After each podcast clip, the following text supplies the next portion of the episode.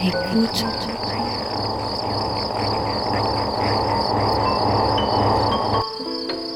Ouvrir ses oreilles.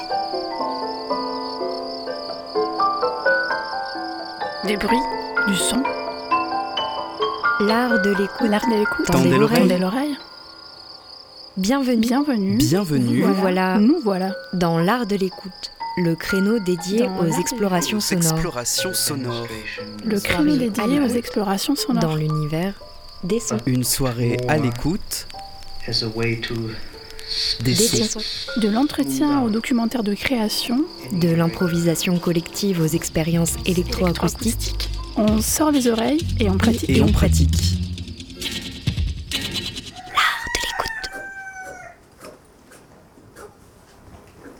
FM qui a de l'oreille.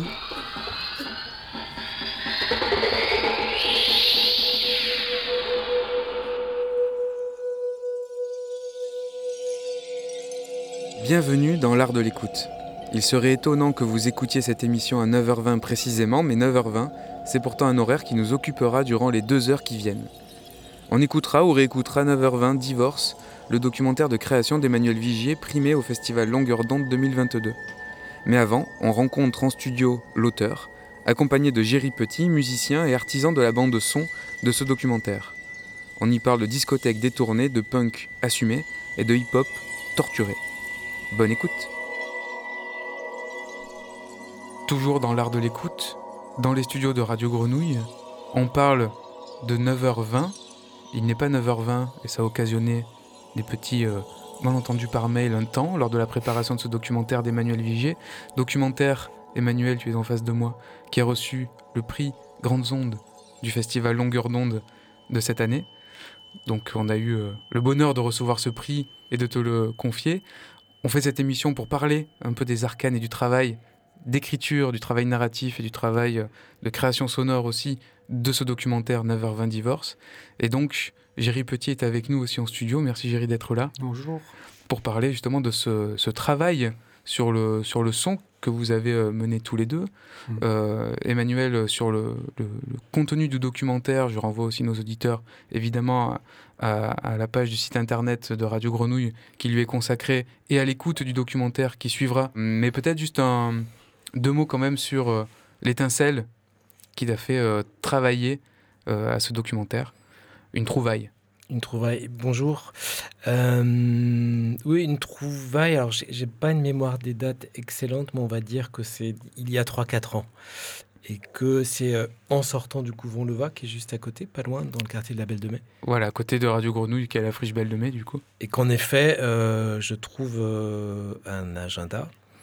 Mais ça, je le raconte beaucoup dans le documentaire. Alors, je ne sais pas trop comment mettre euh, d'autres mots, mais en tous les cas, peut-être euh, euh, faire entendre comment cette histoire commence. Donc, je trouve en effet cet agenda que je mets de côté, je ne sais plus combien de temps, on va dire quelques semaines. Enfin, voilà, c'est un objet qui est dans, dans un coin et je l'avais ramassé avec d'autres bouquins qui étaient là sur le, sur le, sur le trottoir.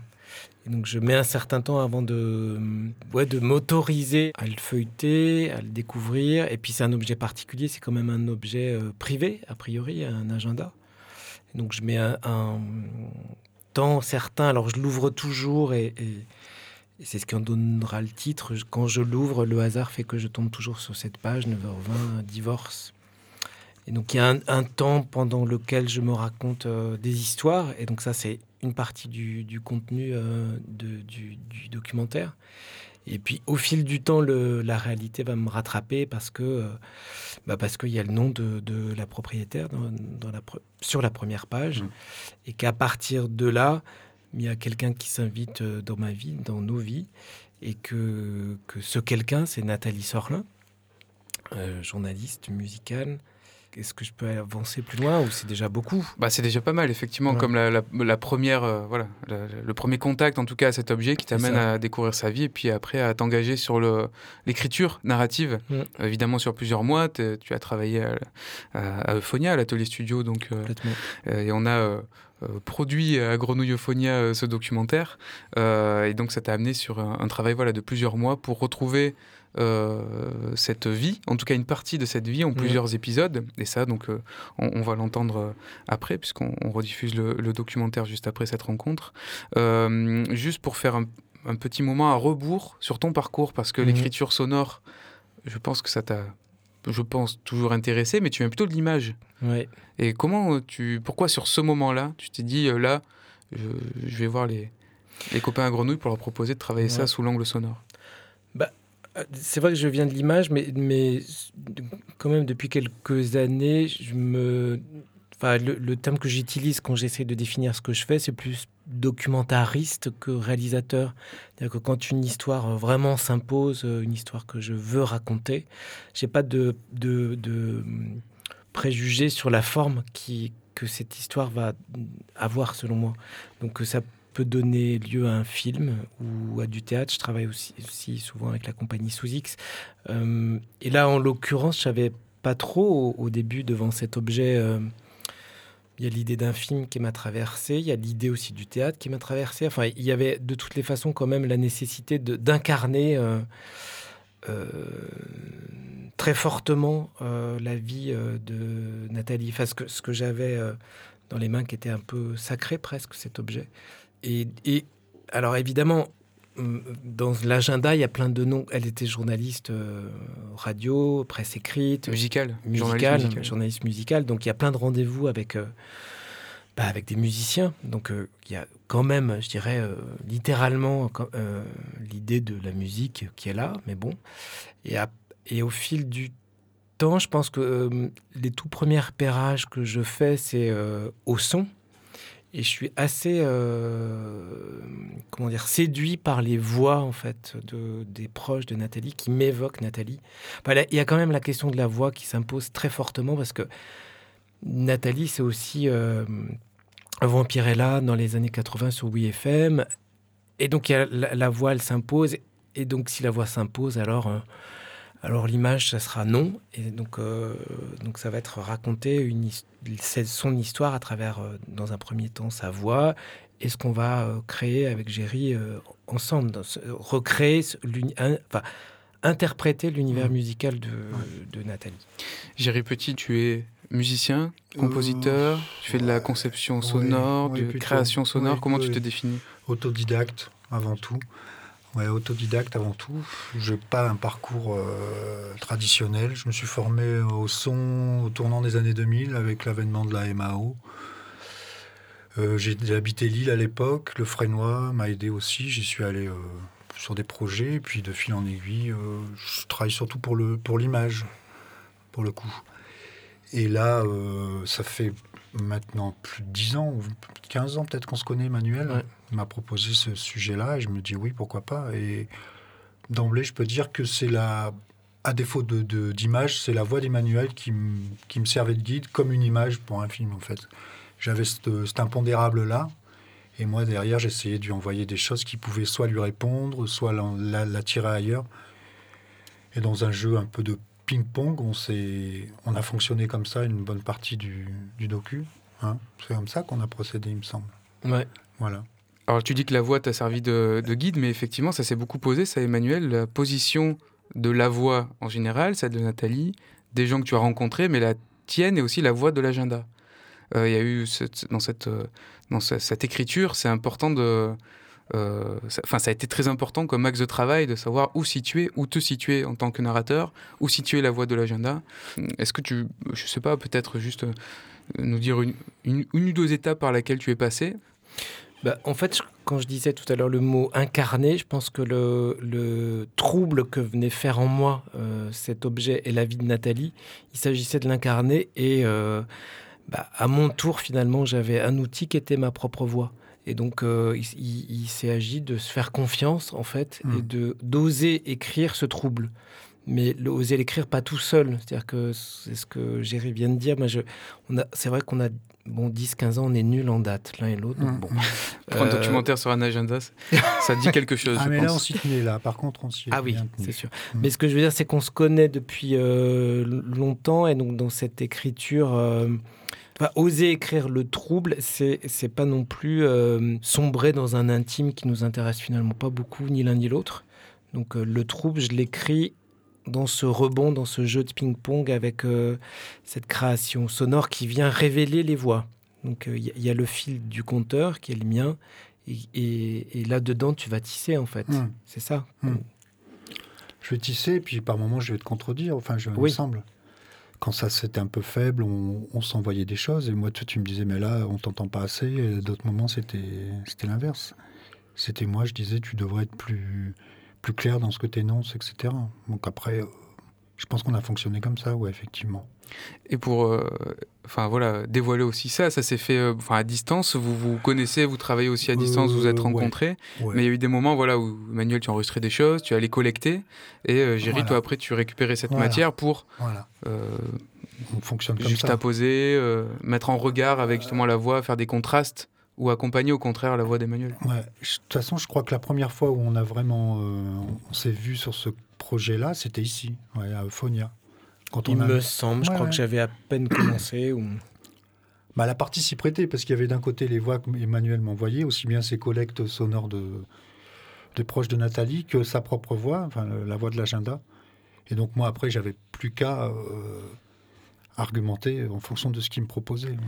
Et alors le matériau euh, de base, un des matériaux de base, Ouais. euh, ça a été de piocher dans la discothèque de Nathalie Sorlin. C'est ça, donc euh, journaliste musicale qui, euh, Ouais.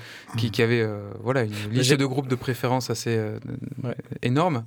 Mm. Et ça a été ça le socle pour euh, constituer de la matière? été- bah, en disant qu'on a échangé assez vite là-dessus parce que j'avais pu avoir accès euh, Mm. en effet à sa discothèque, qui est encore une autre histoire que tout- toute sa mémoire de journaliste euh, à laquelle j'avais accès par, Hmm. Par l'internet. Donc c'était une piste d'écriture. Mais, Mais je, je dois ajouter quand même un truc important, c'est que souvent au début de nos collaborations, que ce soit un film ou pas un film, un objet, on va dire, Mm. moi j'ai souvent besoin qu'il me donne le là. euh, j'ai c'est-à-dire que besoin d'une musique quoi. Et je, et je Mm. me souviens très bien du premier morceau que tu m'envoies Hmm. et qui moi ensuite imp- impulse un- une énergie, une couleur pour pour pouvoir poursuivre en fait. Bah, puis il s'avère qu'en fait que Nathalie avait un univers musical qui nous était tous les deux un peu euh, étranger. Ouais. Pourtant c'était euh, les années 80, 90, 2000, mais toujours dans des registres de rock, de, de, de labels indépendants, euh, pas du tout mainstream. Et même moi qui suis quand même un peu, euh, un pas- peu quand même. voilà, sur la musique, il y avait plein de choses que je connaissais pas. Donc c'était d'autant plus euh, motivant. Et effectivement, pour effectivement ce leitmotiv hein, du départ, c'était un morceau de Motorhead. Il a plus du tout la tête de Motorhead euh, À l'issue des transformations. Mais euh, je suis parti de ça, ouais, parce qu'il y avait le côté Lenny, euh, voilà, le puissant Lenny, le Motorhead, qui, qui, qui incarnait un peu ce que l'idéal masculin qu'avait qu'avait euh, Nathalie. Et donc voilà, on est parti de là, et puis ça a donné le là, effectivement. Mais après, on n'est pas du tout dogmatique, c'est-à-dire qu'on a pris aussi Ouais. des sons in situ aux houches, où elle a fini euh, Sa vie. On a pris des sons de radio que j'ai que j'ai transformés. euh, pour ça, on n'est pas. Enfin, je ne suis pas euh, du tout fermé à, à- En plus, maintenant, avec tous les outils qu'on a, on peut transformer à l'infini. Il faut savoir s'arrêter surtout, et puis savoir son propos jusqu'où ce qu'on veut en faire. Mais c'était pas, on n'a pas eu le, le, la préoccupation de dresser pour autant la culture euh, de, musicale de Nathalie. Enfin, c'est plutôt Géry qui interprète. Hmm. Après, parfois, on est, on est allé tirer des fils parce que c'était, c'est vrai qu'on était, on avait beaucoup de curiosité. C'était Ouais. assez peu notre euh, Hmm. culture musicale à nous, mais quand on découvre Rollins, par exemple, l'un comme l'autre, Hmm. on est, on... alors d'ab- d'abord, euh, on y reviendra peut-être, mais il y avait, j'ai pu avoir accès à un long enregistrement de Nathalie de, de Rollins. Et donc là, on a, on a tiré ce fil-là. Et donc c'était aussi pouvoir, euh, quand je dis interpréter, pou- pouvoir révéler aux auditeurs euh, un peu de, la- de, de l'univers de Nathalie qui venait nous, nous faire vibrer à son tour. Et ça, Mm. c'était beau, quoi. J'ai l'impression que vous avez euh, touché du doigt sa culture, sa culture musicale et, Mm. et ça a servi de, de matériau. Mm. Et notamment aussi sur la, la partie euh, euh, hip-hop. Là, on parlait de rock euh, plutôt label indépendant, mais il y a, il y a cette partie Bah, aussi de, à un moment donné, des, des- des musiciens hip-hop avec qui elle a été en. Ouais. où il y a eu un, un problème, on va pas tout En dévoiler, fait, mais en tout cas, c'est un nœud dans l'histoire qui est Ouais, important. C'est un nœud dans l'histoire et je pense qu'on a préféré privilégier sa période un peu faste, ce qui veut Ouais. dire avant le hip-hop. Parce qu'après le hip-hop, effectivement, c'est là où ça a un peu dégringolé, où ça c'est compliqué. Et tout ce qui est plutôt rock, d'inspiration rock, indé, le hip-hop, si on s'en est servi, mais plutôt pour vraiment l'éloigner et le mettre à distance de ce que ça peut, ce que ça a pu créer chez elle comme problème. quoi. Ouais, et puis, et puis euh, je crois qu'on voulait pas rentrer à nouveau Non. dans la polémique. Non. Et, et, et puis, en effet, on est resté dans une espèce de distance et pas prétendre non plus euh, euh, documenter cette partie-là de la vie de Nathalie. Et puis, on n'était pas très à l'aise ni l'un ni l'autre. Non. Donc, on s'est dit, puisqu'on n'est pas à l'aise, ben, on n'y va pas. Mais en revanche, l'épisode, il est raconté euh, Oui, oui, oui. Par, par, par ses proches de façon Ou assez par directe. d'autres personnes. Oui, tout à fait. Mais par contre, la musique a été euh, enfin, détournée. Moi, j'ai compris Ouais. que tu as aussi utilisé un des morceaux euh, du groupe qui est, qui est cité dans le documentaire Mm. et qu'il est. pareil, c'est une, matière en fait. Tu en fais une matière Ouais. pour euh, bah, vraiment la. On l'entend pas le hip-hop. hein, dans le, on entend, je pense qu'on entend très rarement de, un, un beat euh, hip-hop dans ce documentaire. Par Ouais. contre, c'est une. euh, dans les nappes qu'on peut entendre, dans des moments d'habillage sonore, Mm, ou de création sonore, Mm. euh, en fait, ton, ta source de base, c'est un morceau hip-hop. Ouais, ça, ça, on y tient. Enfin, souvent, on fonctionne comme ça. C'est-à-dire que le manuel va me dire une notion, un mot, un thème, et moi, je vais me documenter là-dessus. Et je m'y tiens à ce mot-là. C'est un peu, peut-être un peu, voilà, mais c'est une façon de faire.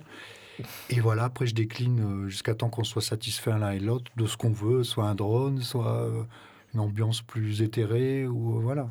C'est comme ça hein, qu'on procède. Mais en plus, on peut, on est carrément parti des paroles qui étaient équivoques sur le moment, sur, sur la chanson ou les chansons qui, posaient, qui ont pu poser problème des groupes en question. Oui, mais ça t'aime beaucoup faire ça. Ça, voilà, vraiment. Là, là, je les ai triturés. J'ai pris quand même un certain malin plaisir à les.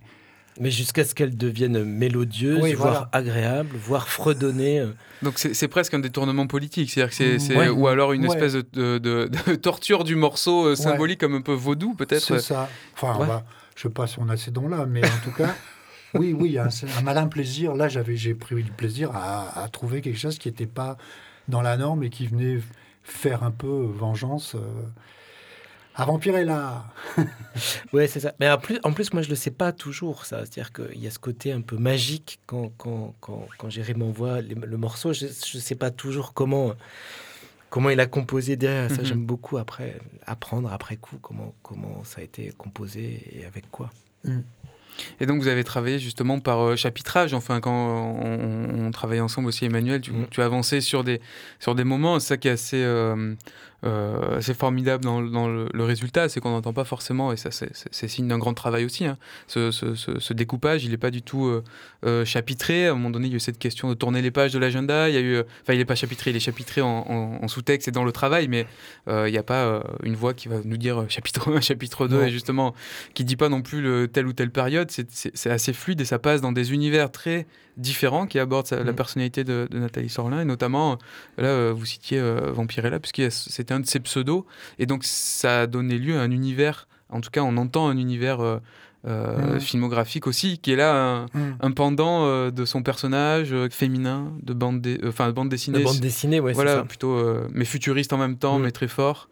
Et il y a du coup tout ce qui se ramène au, au son vient plutôt d'un univers là de film. Ouais, là, là, pour le coup, je me suis, j'ai pris beaucoup de, de musique de films de série Z. hein. Bon, j'ai passé tout un temps fou et je les ai, euh, pareil. Mais là, par contre, il y a une séquence autonome qui, qui marchait à elle-même. Et à l'inverse, c'est, je me suis pas servi de. Emmanuel m'a parlé de cette séquence. Le fait de découper en séquence, ça nous a quand même aidé aussi pour le travail. C'est qu'on savait quelle teneur, Ouais. quelle tonalité on allait mettre dans chaque séquence à peu près. Et là, par contre, j'ai d'abord fait la séquence sonore, l'habillage sonore, et c'est Manuel qui est venu euh, mettre sa voix dans un second temps. Et elle est autonome en, en soi. Et c'est vrai que ça, ça, euh, c'est le côté un peu euh, cinématographique euh, de, l'objet. C'est-à-dire que c'est aussi travailler avec la culture de, de Nathalie. Et moi, j'aimais bien plutôt que d'aller vers la psychologie, ce qui nous ennuie quand même beaucoup Oui. l'un et l'autre, d'aller vers son univers à elle. Et ça, moi, au travers des rencontres que j'avais faites avec ses proches, j'avais compris ce- son attrait pour euh, les films de série Z et tout, tout cet univers-là. Et, on s'est beaucoup amusé de ça. Et moi, enfin, en tous les cas, dans la perception que je peux avoir des autres, je préfère euh, connaître ce- cette caractéristique plutôt que de savoir je ne sais quoi sur son enfance. Enfin, je, je pense qu'on s'approche un peu plus d'elle Mm. quand on est, euh, quand on, quand on arrive à écouter, percevoir euh, les films Z qu'elle aimait, les soirées où elle allait euh, régulièrement. euh. Et puis c'est très, euh, ludique aussi dans la, dans la façon de, de- de- de fabriquer du son Ouais, à ce ouais. moment-là, de la raconter. Et puis en fin de compte, c'est peut-être un peu moins restrictif hein, pour, pour l'auditeur. Oui, Bon, enfin, ça, c'est pas à nous décider. Bah, c'est restrictif dans un sens, ça, ça a été des choix. Il y a des, vraiment comme Ouais. là pour la, la- la- la thématique, on va dire, du hip-hop, de ne pas le faire entendre ou le faire entendre autrement pour révéler euh, en creux autre chose. Là, c'est pareil, c'est faire entendre des. Non, Voilà, une- il faut aussi des- dire du caractère. sur cette histoire de hip-hop, on a su que, comment ils s'appellent, euh, les collègues là, de... de l'ABCDR du son. Voilà, on savait que eux allaient travailler vraiment sur le ce qui a posé problème dans la carrière euh, journalistique de, de Nathalie. C'est vrai. Donc on a dit, euh, pff, on avait peur de faire dans le drama et on n'avait pas envie. Non. On a laissé de côté. Et puis on, enfin on l'a laissé de côté. Non, on l'a pas, on l'a pas négligé. Mais c'est un point charnière qu'on a laissé plutôt faire son chemin ailleurs. Et ça, Emmanuel, sur la, la vraiment l'écriture, euh, euh, enfin la, la narration, là, on a parlé de chapitrage, on a Mhm. parlé de, de séquences autonomes, de, de quand même de grande fluidité du récit, aussi voilà dessiné par des, des moments un peu de espèce de séquences de genre presque euh, Mhm. le long- pour, pour dessiner ce profil de, Nathalie. Là, Géry bah, témoigner d'un moment où vous avez discuté, peut-être à partir de la musique, mais aussi de de quelle séquence allait être euh, plus traitée que l'autre, on en a parlé aussi. Comment tu as travaillé là, à cet endroit-là, justement, euh, les prises de décision que tu euh, devais faire, euh, parce que je sais que tu as, alors là je parle d'écriture presque physique, Ouais. réécrit presque l'agenda, non? Tu en as fait une copie, c'est ça? Est-ce que tu as, en termes Ah de- du, du ma- du matériau physique et de comment tu l'as partagé avec diffé- différents interlocuteurs, enfin comment ça s'est passé? Est-ce que c'est représentatif d'autres travaux documentaires que tu as fait ou c'est vraiment lié à cet objet, à cette histoire que tu as quand même beau- beaucoup partagé avec certains d'entre nous pour euh, Ouais. avancer Euh, Voilà. Oui, j'avais euh, retranscrit en fait une- tout l'agenda en petites fiches que j'avais que j'ai collé euh, au-dessus, de mon bureau. euh, ça m'a accompagné Ouais. pendant plusieurs mois.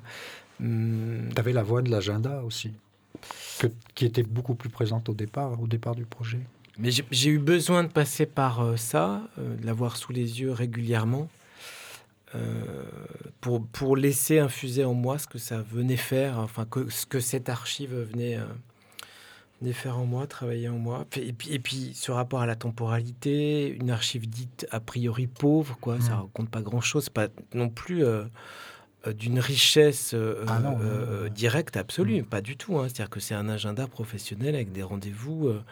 Donc voilà, et donc euh, enfin, ça ouvre l'écriture d'avoir ça sous les yeux, de se laisser infuser. Non, euh. ce que je veux dire, c'est que tu avais la, la voix de l'agenda qui était incarnée par euh, ton ami euh, Alix. Oui, a- il y a- oui, il y a- oui, il y a eu un il y a premier. eu un moment comme Il y a ça. eu un premier temps, en effet, où euh, qu'est-ce que j'allais faire de cette matière que j'avais sous les yeux? Donc, on, a testé, j'ai testé, on expérimente aussi plein de choses hein, quand on fait ce type de, de travail. Donc, est-ce que ce qui est écrit dans l'agenda doit être incarné ou non Par qui Comment Enfin, il y a un temps de recherche euh, qui est conséquent et donc qui fait, qui fait partie aussi de l'écriture. Après, moi, j'aime bien. euh, je pense que je travaille un peu par fragments, par couches. Euh, j'a- J'aime bien la multiplicité des regards sur une histoire. Donc, c'est plein de, de contrepoints et c'est musical, tout ça. Donc, euh, paf, je vais transmettre une phase de montage à Géry. Il va, m- il va me répondre. Oui, je crois que c'est très fragmenté, euh, mais un, un peu comme certains romanciers le font, je crois. Tu vois, euh, non? Si, certainement, ouais. Mm. Mm. Il y a de ça. On a laissé tomber des choses et on les a. où elles interviennent ponctuellement, mais Mm. pas aussi prégnantes qu'au départ. Oui, puis la matière arrive aussi au fur et à mesure. hein. Tu rencontres des Ouais. gens, tu trouves après un carton de cassette. Ah Et du coup, il y a une partie de, de- de sa voix qui est dévoilée. Je me rappelle, t'arrivais à moment donné, on va, en- enfin, on va entendre sa voix. Voilà, on, on en parle Bah, beaucoup ouais. avant, on l'avait pas, et puis d'un coup, pouf, on peut entendre vraiment une archive radio. euh, Bah ça c'est aussi très déterminant. C'est-à-dire que est-ce qu'on est-ce enfin comment on aurait fait sans savoir, j'en sais rien mais je sais que c'est un, un moment euh, Ah oui, c'était important. ouais. c'est Mm. super important quand on, l- quand on l'entend enfin et en plus j'ai mis un certain temps avant Mhm. de, de la trouver euh, savoir après c'est ce qui est beau dans l'histoire, il y a toujours un peu de magie dans une histoire, c'est que longtemps je ne pense pas la trouver, puis finalement le hasard fait qu'on a pu avoir accès à un certain nombre de ces cassettes et là, il y a une émotion vive. Après, il y a une émotion vive et puis tout un temps de moi, je me souviens avoir passé quelques, j'allais dire des semaines, mais au moins des jours ici à numériser les cassettes. Bon, il y a une forêt de voix. Qu'est-ce qui me parle et qu'est-ce qui peut parler euh, enfin, Qu'est-ce qui nous parle là-dedans et comment on va faire avec toute cette matière? Et euh, bon, voilà, faut parfois accepter de se les perdre un peu. Bon, pas trop longtemps. Et oui, tu parles d'un. Tout à l'heure, tu disais une archive un peu pauvre parce que l'agenda, effectivement, est très euh, sommaire. Il y a des pages qui sont vides, il y a des les pages qui sont remplies, c'est plutôt des. Et tu me parlais euh, de d'Arlette Farge. Mm. Alors, il y, a, enfin, il y a un moment, hein, mais tu me citais cette euh, historienne euh, Mm. qui, euh, justement, a travaillé sur cette. euh, Peut-être sur les, les- des petits espaces d'archives. C'est ça. ça Tu peux nous en dire deux mots, peut-être, de... Bah, Arlette Farge, un, un peu la comme inspiration l'historienne, en effet, des manuscrits de la pauvreté Ah. des 17e, 18e. Je suis loin d'être un spécialiste, mais en tous les cas, j'avais beaucoup. Enfin, l'expression archive dite pauvre m'a beaucoup. Ouais, me parle, m'inspire, et, et c'était un peu le sentiment que j'avais quand, quand on. La petite histoire, ouais. Ouais, la petite histoire. Mhm. Et moi, ça m'inspire toujours dans mon travail. A priori, pff, tu vois, un agenda, ça raconte pas beaucoup, pas grand-chose. Et comment moi je fais auteur pour euh, que ça raconte quelque chose, quoi Comment on fait? Ce qui était quand même stimulant, c'était que tes rencontres, elles ont toujours été euh, source de, de- de bonheur parce qu'on en savait toujours un peu plus sur la personnalité forte qui était celle de Nathalie. Et à chaque fois, ça nous, ça nous emmenait un peu plus loin. Et ça nous, ça nous a permis d'avancer comme ça aussi. Parce qu'au départ, on ne savait pas trop. On était surtout sur l'événement qui l'a fait sombrer, mais on ne savait pas que c'était quelqu'un d'aussi touchant, en fait. Oui, d'aussi euh, Attachant. Ouais, attachant, riche. euh, Ouais. euh, mais c'est vrai qu'à chaque rencontre, ça, hum, son portrait se précise. Enfin, Ouais. du moins la manière dont on a envie de, Hmm. De la raconter, mais en, en- en conservant, je pense, une grande liberté, quoi. C'est-à-dire que en se disant, on, on la raconte avec ce qu'on est, Hmm. avec moi, ma voix, avec mon émotion. euh, euh, dire clairement, euh, je suis homosexuel, je suis touché. euh, euh, quand elle est, quand elle a, a affronté l'homophobie, bah, être dans un, dans un, j'allais dire une sincérité grande. Enfin, enfin, évi- évidemment, c'est une préoccupation qu'on a toujours, mais, mais là avec cet objet-là, mais sou- souviens-toi quand on l'a fini, euh, on s'est dit l'un l'autre, ah ben c'est sans doute euh, la chose la plus personnelle qu'on ait faite. Oui, jusque maintenant. Ouais, C'est ouais. étrange, hein alors Mhm. que on, on raconte la vie de Nathalie a priori, Ouais, ouais, mais, mais je pense avec une, une émotion extrêmement vive. Je sais pas si c'est ça qui fait que. Je sais pas. Je ne sais pas non plus. Sachant que vous êtes allé donc euh, en partant de, on parlait de, enfin de, de matériaux, donc il y a eu les cassettes, la question de la voix, la discothèque euh, de Nathalie Sorlin euh, Mm. réinterprétée qui sert de, de socle créatif à, à tout l'habillage sonore. Et vous êtes allé donc aussi à l'endroit effectivement où elle a terminé sa vie, qui est un endroit plutôt à la montagne, dans la nature. Et donc vous êtes, euh, j'allais dire essayer, mais c'est pas essayer, c'est aussi une rencontre. C'est pas seulement pour le résultat sonore que vous êtes allé là-haut, mais euh, vous avez fait des captations là-haut. Vous avez euh, euh, tenté aussi de faire des, des captations Oui, oui, oui. Ouais, bah, Notamment, de l'ordre du euh, son euh, réel, quoi, Des documentaire. petites fourmis avec des micro-contacts, ça paraît peut-être un peu foufou, mais euh, voilà, c'est. Et puis ça, puis, puis ça donne quelque chose, quoi, en fait, paradoxalement. euh. Donc c'est pour ça l'univers sonore de Nathalie, c'était une première chose, mais il y a eu tout le reste. Quand elle parle, quand il y a son fils, on, voit son fils Kezia. On parle de la NASA, il y a des archives de la NASA aussi. Il n'y a vraiment pas de. C'est assez open hein, comme euh, source sonore. Mais les houches, oui, pour les. Après, ça nous peinait un peu ce climat des houches parce que c'était une période sombre de sa vie. Donc, euh, c'était très euh, countryside, hein, euh, comme voilà. Mais euh, on n'en a pas forcément fait grand-chose. C'est à un moment donné dans le documentaire où ça se calme. Et là, Mhm. effectivement, on revient vers des ambiances plus naturelles qui sont pas euh, œuvrées euh, tant que ça. Il y a deux, trois trucs, et puis on entend ces petites bidouilles là, de, de fourmis, contact, mais euh, sans plus. Ça se calme un peu, et puis après, et puis après, il y a la chanson à la fin. Ça, Mm. c'est un peu du, c'est un peu novateur pour nous aussi. euh. Vous avez tenté, oui, une, après ce moment de assez épuré, de vide, hein, Mm. qui renvoie euh, à une espèce d'ouverture qui donne de l'air en fait à Mm. la fin de ce documentaire, sans rien dévoiler, mais au niveau de la forme, moi je trouve que ça, Ouais. ça donne de l'air à un moment donné. Après beaucoup d'aventures quand même, on arrive pff, à un endroit qui, qui souffle et qui respire. Donc il y a une petite, euh, hop, une petite descente comme ça. Et après, effectivement, vous avez tenté, un- et ça, je crois que c'est vraiment pas courant, Non. euh, une espèce de, de, de, de- de slam euh, d'Emmanuel, de, de clôture. Je dirais un slam, mais en tout cas un Je- texte.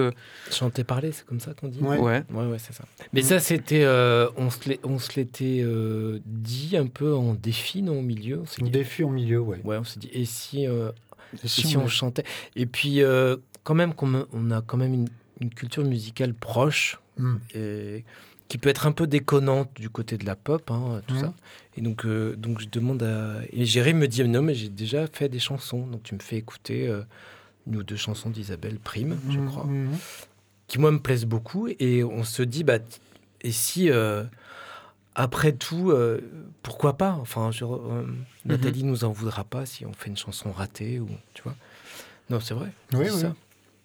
Et, et on s'y essaye mais avec peut-être une émotion particulière mais une forme d'humour un peu assumée enfin je dis pas que c'est drôle mais le décalage, ouais, sûr. de, de- de décalage de en effet de parler chanter c'est un, un peu un genre Euh, Et puis de conclure un docu sonore sur un parler chanté comme ça, un peu où tu donnes ton avis, ça se fait pas, donc ça nous plaît. Oui, ça. donc ça, ça, ça nous amuse.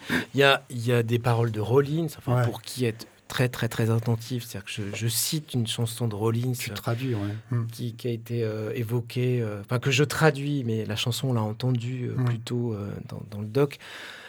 Il y, a- il y a beaucoup de, de jeux là-dedans. Et puis, de toute façon, la voix de Nathalie est toujours là, pas loin, et c'est elle qui a le dessus, quoi. hein. Mhm. Fuck off. Hmm.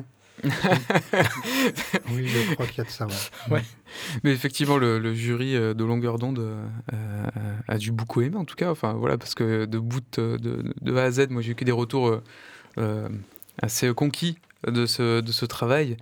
Euh, 9h20, Divorce, c'est le nom du documentaire. On va pas tarder euh, à l'écouter, chers, euh, chers amis, puisque nous partons pour euh, une heure et quart. Pareil, c'est un format un peu, euh, un peu fuck off hein, pour la radio. Donc, ce qui nous permet de faire, voilà, ces, ces trois quarts d'heure introductifs pour, pour, pour faire le tour très rapidement de, de ce documentaire et puis de, de, de l'écouter euh, encore. Euh, ben voilà, on remercie le Festival Longueur d'onde d'avoir écouté merci. et, et, et, Merci à et primé ce docu, euh, soutenu aussi par la SCAM. Donc, tu as une bourse, un brillant nos rêves euh, pour, pour ce travail. Merci, Géry Petit, d'être euh, venu au studio de Radio Grenouille Et pour parler un peu. Merci pour ton émission. Parce qu'il y en a, elles sont rares, les émissions comme la tienne. Donc euh, voilà. Bah, c'est la signature euh, Grenouillephonia, on, on, tient la place. Merci Emmanuel aussi Merci pour ce travail et nous avoir Merci. régalé. Et euh, on continue là avec 9h20, Divorce d'Emmanuel Vigier. L'art de l'écoute, Le créneau dédié aux explorations sonores. Et donc ça commence quand en fait? C'est un agenda de quelle année? 2006-2007, j'avais pas regardé. Nat qui était très papier. C'était, c'était compliqué euh, de la faire faire passer au- aux disquettes. Ça commence, ça commence très bien, c'est, c'est tout à fait elle. Soirée Guillaume, d'Arty Réparateur.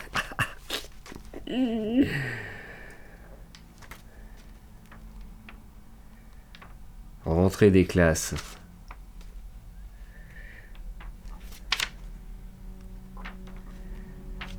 Ah bah ouais, Ziggy, c'était sa, c'était vraiment sa, sa confidente euh, à cette, à cette période-là. Moi, c'est une période de 2006-2007. Je rentrais de, je rentrais des États-Unis. J'étais beaucoup, beaucoup en tournée. Et euh, c'est un moment où on s'est pas, on s'est pas beaucoup vu en fait. Tu n'es pas dans le, tu n'es pas dans l'agenda. Ouais, c'est pas étonnant du tout en fait. C'est un moment où euh, elle était, euh, elle était partie. Oh, interview Abdelmalik, très très drôle. Alors si je me trompe pas, elle était déjà partie à Marseille ou elle n'était pas encore partie à Marseille hein, en 2006. Oh là là. Et là, elle faisait, je vois des trucs rigolos, par exemple, des rushs John Butler Trio, Within Temptation, que des groupes qu'elle devait détester et euh, qu'elle faisait quand même parce que c'était une très bonne élève dans, dans le genre. Et elle bossait beaucoup quand même quoi. Interview Megadeth, tout va bien.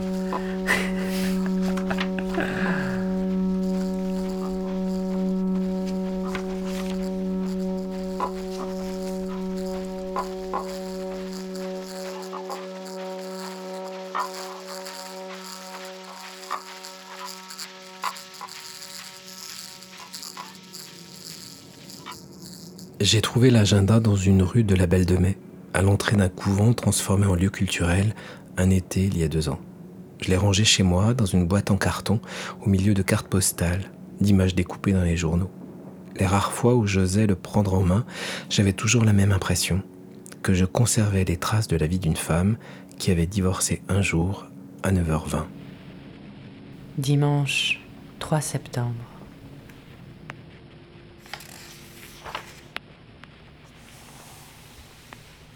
Lundi 4 septembre. Rentrée classe. Ziggy avec Yves. Mercredi 6 septembre. M. Jeudi 7 septembre. Vendredi 8 septembre. Samedi 9 septembre. Dimanche 10 septembre.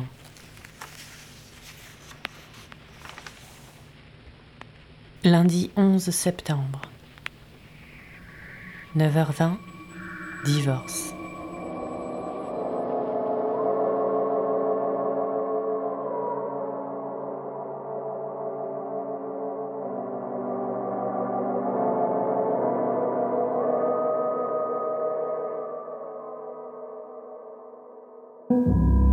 Kramer, can you tell the court why you are asking for custody? Because he's my child. And because I love him. I know I left my son. I know that that's a terrible thing to do. Believe me, I have to live with that every day of my life. Je refermais ce petit livre rose et on aurait cru l'agenda d'une adolescente avec un dégradé de rectangle rose sur la couverture. And I didn't know what the alternative was going to be. So I thought it was Je le refermais et c'est Meryl Streep qui me revenait en mémoire dans le film Kramer contre Kramer avec Dustin Hoffman. Film des années 70 à une époque où le divorce faisait débat à la radio, à la télévision. And I don't think I should be punished for that. Le visage de Meryl Streep m'apaisait. Les visages de Meryl Streep de ces années-là. La maîtresse du lieutenant français, Falling in Love, le Mr. Silkwood. J'ai cru longtemps qu'il n'y avait pas de nom dans l'agenda. Je crois que c'est ce qui m'autorisait à le conserver. For Le mystère aurait pu rester entier.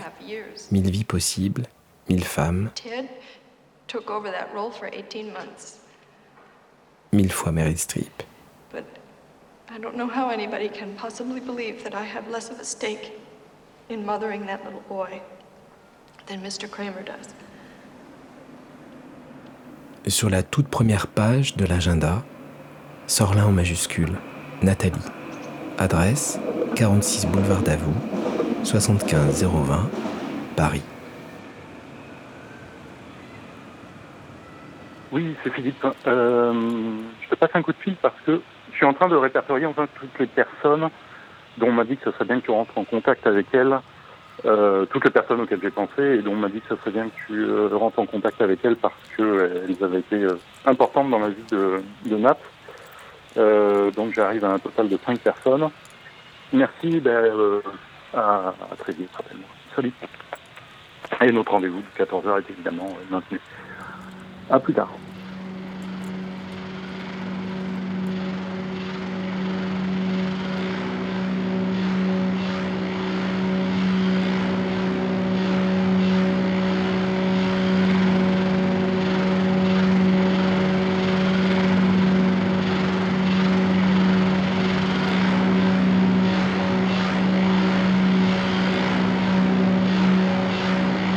En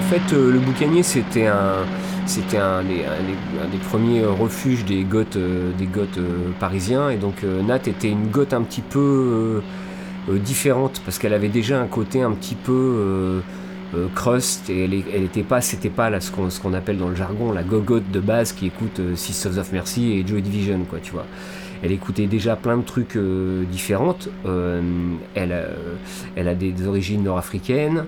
Euh, elle rentre pas forcément dans le, cadre. Et elle est déjà vachement dans le, trip tu vois, changer de couleur de cheveux, les piercings, tout ça et tout. Elle est déjà un peu hors cadre par rapport au, boucanier. Et donc moi je l'ai vu avec, c'est certainement avec, certainement avec Ziggy, que je, dont j'étais pas encore ami. Et euh, oui, c'était effectivement une, euh, une, personne intrigante, en fait. C'est quelqu'un vers qui tu avais envie d'aller parce qu'elle n'était pas dans la norme même des gens de, de, la scène avec qui, tu, avec qui on, pouvait, euh, on pouvait traîner. Et, et puis après, il y a aussi que c'était, tu vois, c'était Nat Vampi ou FM, tu vois, c'était déjà un personnage qu'on connaissait, qui avait un, qui avait un nom. moi, j'étais assistant de studio, tu vois, elle, avait, elle avait beaucoup de charisme. C'était une belle femme et elle avait beaucoup de charisme. Elle dégageait un truc, euh, ouais, j'irais assez euh, mystérieux, attirant. Euh, elle, avait, elle, avait, elle avait ce truc, quoi. Tu connais sa voix avant de la rencontrer, du coup Je pense que oui. Hmm. Je pense que oui.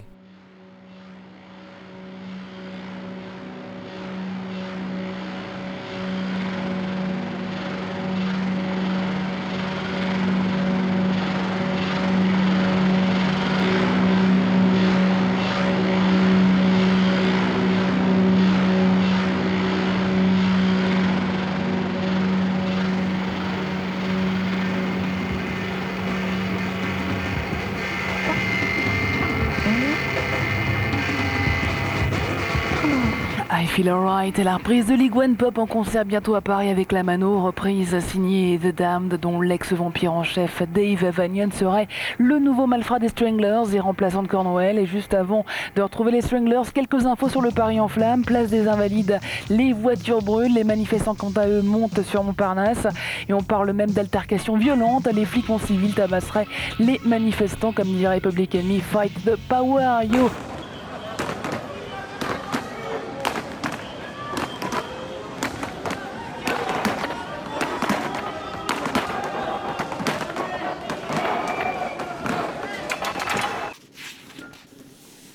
Jeudi 14 septembre, dîner Yves, Jacques, Ziggy. 15 septembre, Ziggy. 16 septembre, techno parade, Yves, Hélène, Ziggy. Dimanche 17 septembre, piscine Késia. 19 septembre, rendez-vous devant Queen, 19h. Flic, CV. Mercredi 20 septembre, 16h15, Rendez-vous docteur Sabourin. Plus fort que moi. Tapez son nom, son prénom sur Internet et lancez une recherche. Un post d'abord sur Facebook qui m'apprend la mort de Nathalie Sorlin le 11 mai 2016 et un peu de sa vie, notamment qu'elle a été une voix incontournable de WeFM sous le pseudo de Vampirella. Un article de Best dans lequel elle raconte qu'elle a longtemps zoné sur des fréquences allumées, et puis des pages et des pages sur une interview de Nathalie Sorlin avec le groupe de rap La Section d'Assaut, publié en juin 2010 dans le magazine International Hip Hop. Je retrouve l'intégralité de l'entretien retranscrit sur une page d'un blog. Question de Nathalie. Y a-t-il des thèmes que vous ne vous autorisez pas à aborder? Réponse de la section d'assaut. Pendant un temps, on a beaucoup attaqué les homosexuels, parce qu'on est homophobe à 100% et qu'on l'assume. Mais on nous a fait beaucoup de réflexions et on s'est dit qu'il était mieux de ne pas trop en parler parce que ça pouvait nous porter préjudice. Pareil pour les autres religions. On ne les attaque pas parce qu'on respecte quand même un minimum les autres et qu'on ne veut pas les forcer à être dans le vrai. Il y a donc des sujets auxquels on fait attention, on essaie de ne pas trop insulter certaines catégories de gens qu'on ne comprend pas pour ne pas choquer notre public qui est très éclectique et qui pourrait se sentir concerné. Imagine, il y a même des gays qui viennent nous voir. On ne peut donc pas se permettre de dire ouvertement que pour nous, le fait d'être homosexuel est une déviance qui n'est pas tolérable. Question de Nathalie. Une déviance qui n'est pas tolérable, Réponse de la section d'assaut. C'est un phénomène de mode qui nous dépasse. et on ne comprend pas que le mariage gay et l'adoption par des gays soient acceptés dans certains pays. Mais on est des gens très tolérants, on est croyants, et même Dieu a envoyé un prophète chez les gays pour les rappeler à l'islam et leur pardonner leurs péchés. À partir de là, on comprend que l'homme ne soit pas parfait, qu'il puisse faire des erreurs, s'il choisit ensuite de changer, de se repentir et de faire le bien. Question de Nathalie. Sans commentaire. Curieusement, je ne me souviens absolument pas de la polémique suscitée par l'interview. Les mots m'atteignent, me blessent. Homosexuel, je le suis. Journaliste, je l'ai été à la même époque que Nathalie. Ah oui, oui, pour moi, c'était la fin de sa carrière. Déjà, elle, euh, psychologiquement, je pense que ça l'a, ça l'a affecté énormément. Euh, et elle s'est rendue compte qu'il y avait personne, enfin, à part ses amis évidemment, mais que dans ce milieu-là, tout le monde était. Euh, qu'elle n'avait pas de soutien, quoi. Je décide de mettre de côté l'archive homophobe l'identité numérique de Nathalie. Ne pas suivre la logique des algorithmes de recherche et revenir en arrière je recopie sur de petites fiches cartonnées tout ce qui est écrit dans l'agenda. Une fiche par mois. Je trouve qu'on voit plus facilement les mots, les noms, les lieux qui reviennent le plus souvent. Je laisse mon regard se perdre dans ces retranscriptions qui disent peut-être quelque chose d'une vie, de son emploi du temps. Le prénom qui saute aux yeux, c'est Ziggy. 22 fois très exactement. Longtemps, je me suis dit que c'était le fils de Nathalie, parce que Ziggy Stardust, probablement. J'ai des souvenirs de Nat euh, lorsque j'allais euh, dans un club qui s'appelait le Boucanier, qui était un club gothique euh, du côté de Montparnasse, à Paris. Et on allait tous les week-ends écouter de la musique. Et le souvenir que j'ai de Nat, c'est qu'elle était DJ dans ce club et qu'elle passait des disques à l'époque, euh, des groupes qu'on aimait. Donc du coup, c'est comme ça que j'ai rencontré Nat. quel, univers musical euh Alors on était plus euh, branchés à l'époque New Wave, gothique, un peu Indus, voilà, tout ce qu'on écoutait. On avait les cheveux de couleur, on traînait ensemble, on fréquentait les mêmes punks. Euh, voilà, on était ennemis avec les skinheads. on traînait pas mal du côté des Halles. D'ailleurs, je me souviens qu'il y avait des histoires entre les skinheads, les Black Panthers. Enfin, on était quand même. Euh, et euh, je sais que nous, on était plutôt non violents et qu'on avait des amis qui étaient plus donc ce qu'on appelait deux keyboys, les deux keyboys et des hum, rockabilly, psychobilly qui eux étaient plus dans le conflit avec les skinheads et le rapport, euh, enfin les histoires de bande entre Black Panther, skinhead et voilà.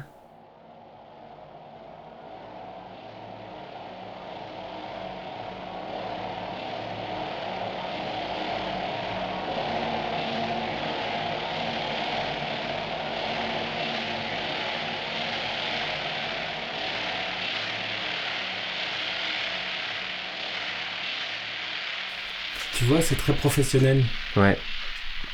C'est. Euh, mais je pense que ça, ça fait partie de son. C'est vraiment son agenda euh, professionnel, quoi. C'est-à-dire où elle sait qu'elle a un petit carnet et avec les choses euh, à faire. Autant c'est quelqu'un qui écrivait énormément pour elle, autant elle avait appris avec sur la longueur que il fallait être carré, il fallait qu'elle note bien les trucs et tout parce qu'elle avait un peu tendance à à virevolter dès qu'elle voyait un papillon ou une mouche qui passait.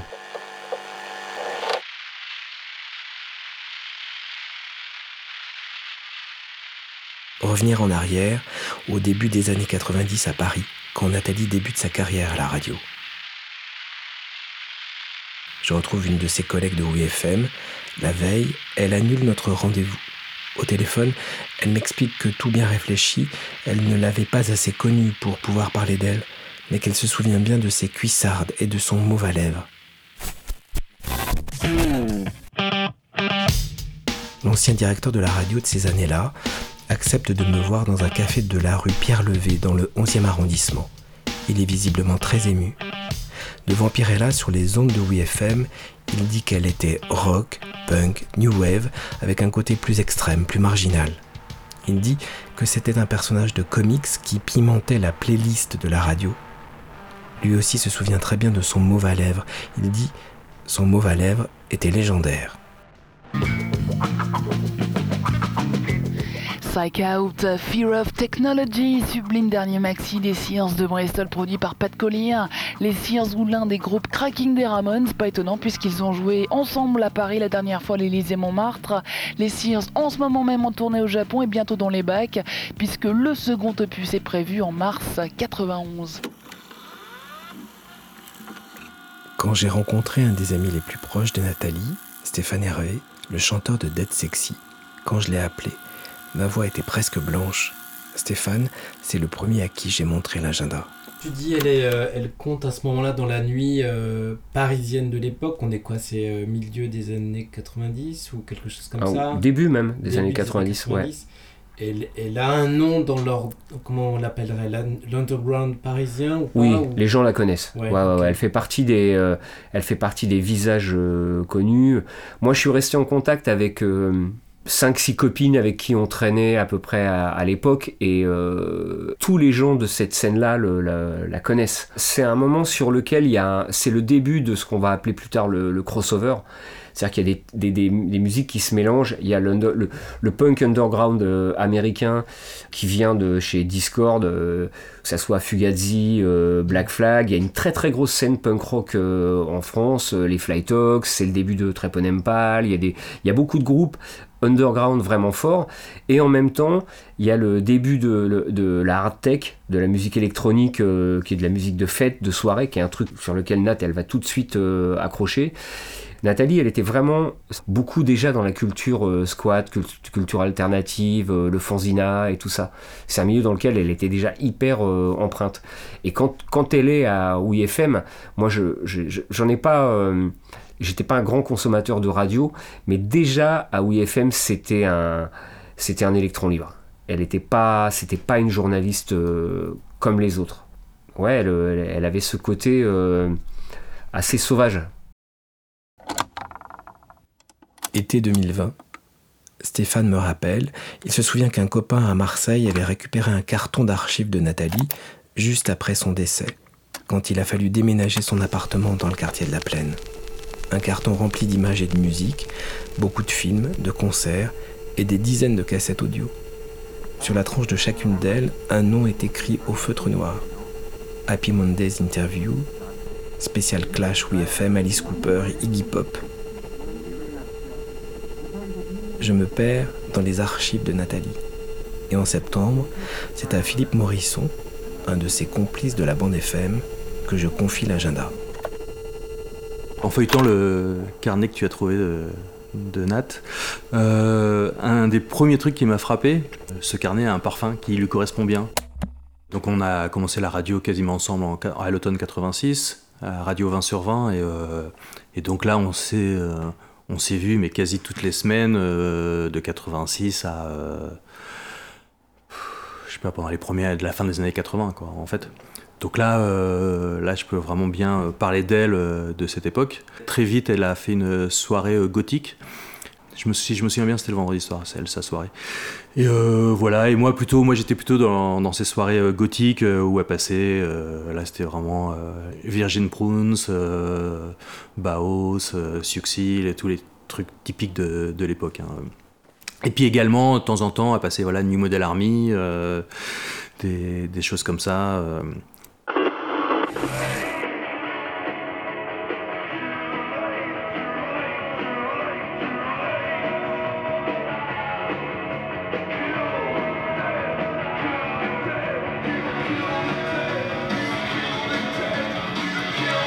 Le morceau.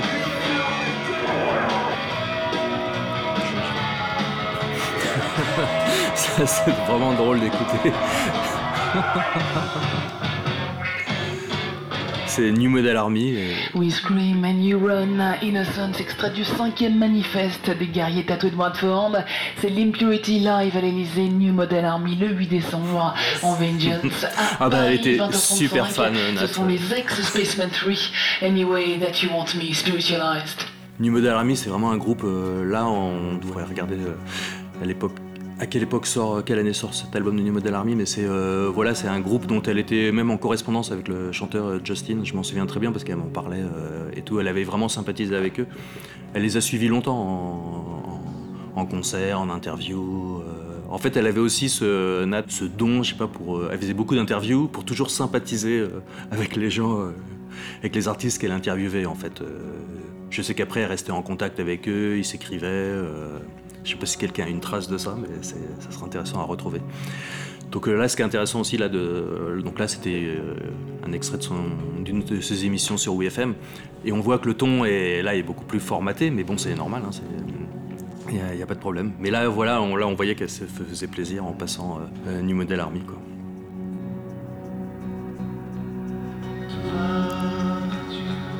Et ça, à mon avis, c'est quelque... Spiritualize, c'est un truc que moi j'écoutais à l'époque, mais je suis pas sûr qu'elle ait choisi ce morceau. Mais bon, on le saura jamais.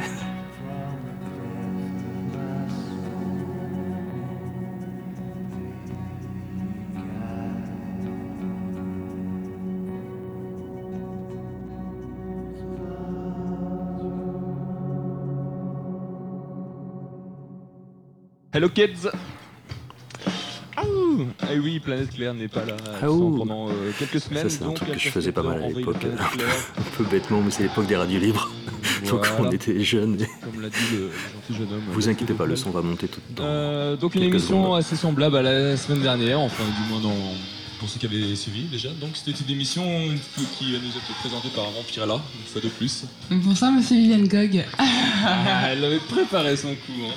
Donc elle dit Viviane Gog parce que mon pseudo à l'époque de la radio c'était Viviane Vogue. Oui, donc la semaine dernière on avait fait Donc une euh, émission voilà, c'était un petit petite private joke entre nous, comme on faisait souvent. très, euh, Horrible. avec des trucs horribles. Plein de euh. On a remis ça cette semaine. On a commencé très fort avec Metallica. Voilà. Et j'étais même converti, je crois. Non, c'est bien. ouais. Ça c'est assez drôle parce qu'il faut savoir que euh, à l'époque moi Metallica c'était vraiment un groupe que j'aimais pas du tout. A Et puis elle m'avait justement elle m'avait fait écouter un morceau que j'avais bien aimé. Qui est absolument fabuleux. Je te, je te le conseille vraiment vivement. rock, rock, rock, rock, rock, bloc, rock. Je ne reconnais plus personne en Harley Davidson. Ce n'est pas le cas des trois charmants bikers de HD Records. Les fans de Dennis Hooper et du classique Easy Rider trouveront le stand à leur goût. Situé rue Paulbert, derrière le marché Malik, entre deux stands de cuir, HD Records est un véritable stairway to heaven. Tout, vous trouverez tout sur la pop des 60s, des 70s et des 80s. Et quand je parle de pop, il ne s'agit pas des Smiths ou des House Martins, mais des vieux Hendrix, Doors, Liner Skynyrd, Molly Hatchet, The Boys, Steppenwolf ou Led Zeppelin. Tout y est en matière de rock sudiste, collectors, bootlegs et oldies. Des premiers pressages de Presley au double de Frank Zappa à 400 francs au lieu de 800 francs dans les conventions de disques. HD Records est le stand le moins cher des puces puisque le 33 tours coûte entre 15 et 50 balles. HD Records est la bonne adresse pour toute la Gay Bikers Generation Born to be Wild et l'étape obligatoire avant votre pause demi au baryton. HD Records, rue Paulbert, métropole de Clignancourt.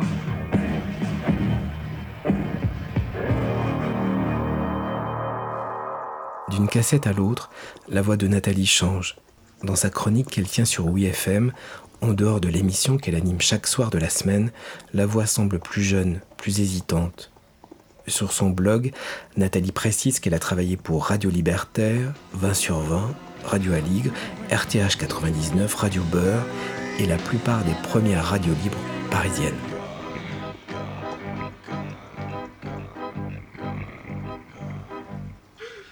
En août 1992, Philippe Morisson la reçoit à nouveau dans son émission sur Radio Aligre.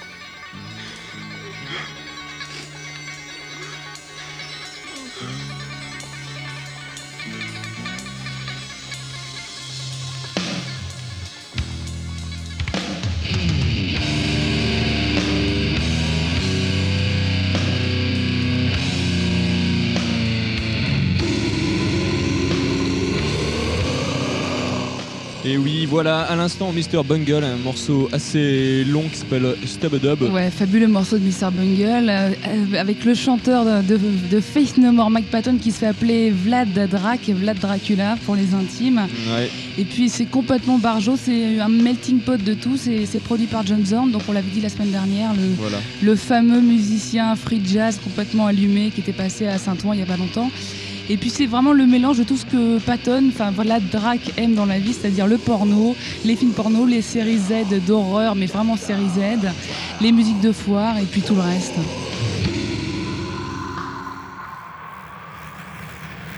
Alors oui, bien sûr, je me souviens de Vampirella sur WeFM. Euh, je connaissais Vampirella avant de connaître euh, Nat, et en tout cas, elle faisait partie des journalistes euh, que j'écoutais avec plaisir.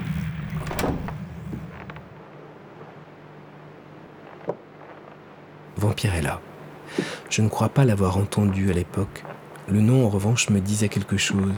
Une vieille bande dessinée qui appartenait à mon père et que je suis allé chercher cette fois dans mes cartons. Vampirella est une super-héroïne américaine née en 1969. Elle porte un bikini rouge très moulant, des cuissardes. Elle vient d'une planète où les habitants se nourrissent du sang qui coule dans les rivières.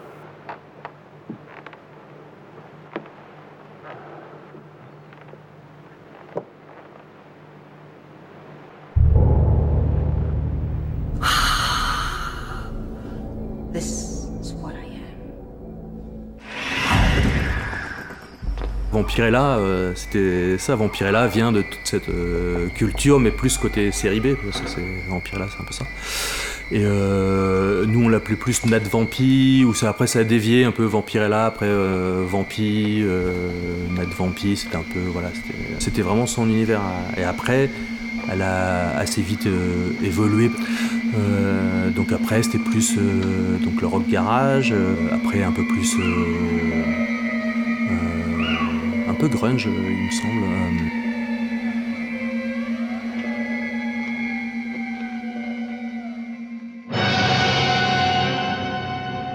They have destroyed my servant.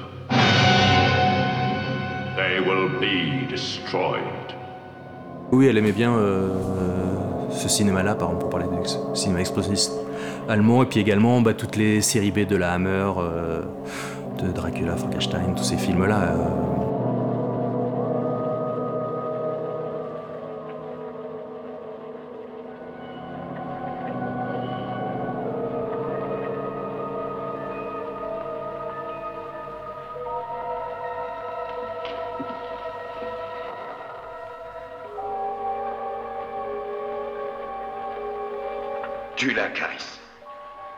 Me souviens, on était allé dans une nuit, euh, à l'époque, il y avait souvent des, des nuits euh, comme ça, on était allé dans un cinéma dans... Je sais plus où c'était, c'était dans l'est euh, parisien, vers Noisy, euh, Grand, euh, Noisy-le-Sec, je ne sais plus, un cinéma, fallait, fallait vraiment être motivé pour y aller, fallait prendre le train. On passait la nuit dans un cinéma à mater des films de série B euh, d'horreur. euh, je me souviens d'un dessin animé avec un vampire, euh, je sais plus le nom de ce truc. Voilà, on sortait à, à 6h du matin, fallait rentrer sur Paris, fallait, vraiment être motivé parce que je le referais pas. Euh, mais voilà, c'était des bons moments.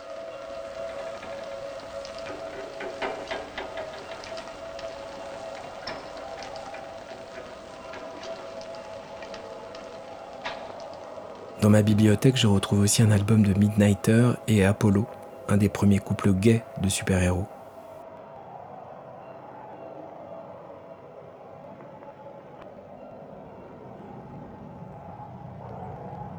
Et je me dis que, comme Nathalie, nous avons tous en nous des êtres rêvés, des héros imaginaires. Je me dis que Vampirella a peut-être donné un coup de main à Nathalie. Nathalie quitte le personnage de Vampirella sur WeFM en 1993. Elle part s'installer à Londres et n'abandonne pas tout à fait son double. Elle continue à signer Nat Vampi, ses articles dans la presse écrite.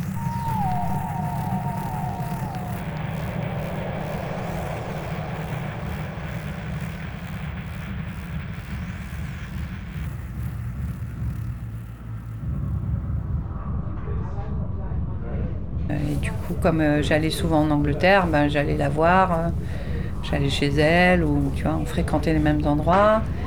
Et à cette époque-là, je sais qu'elle travaillait au Kit Kat, je crois. Je sais qu'elle ramassait les verres. Elle ramassait les verres et, elle faisait le ménage un peu à l'époque, dans ce club, qui était dans Camden.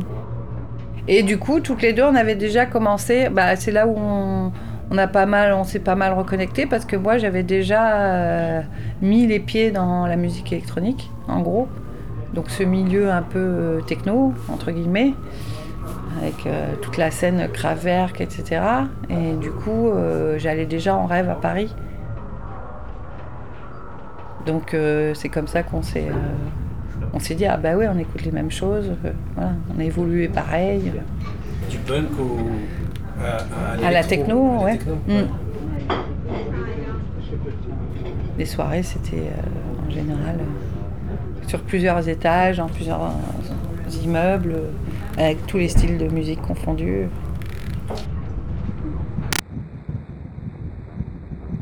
Nathalie est totalement bilingue. En quelques années, elle devient correspondante pour plusieurs médias en France et en Suisse. Elle continue à faire de la radio.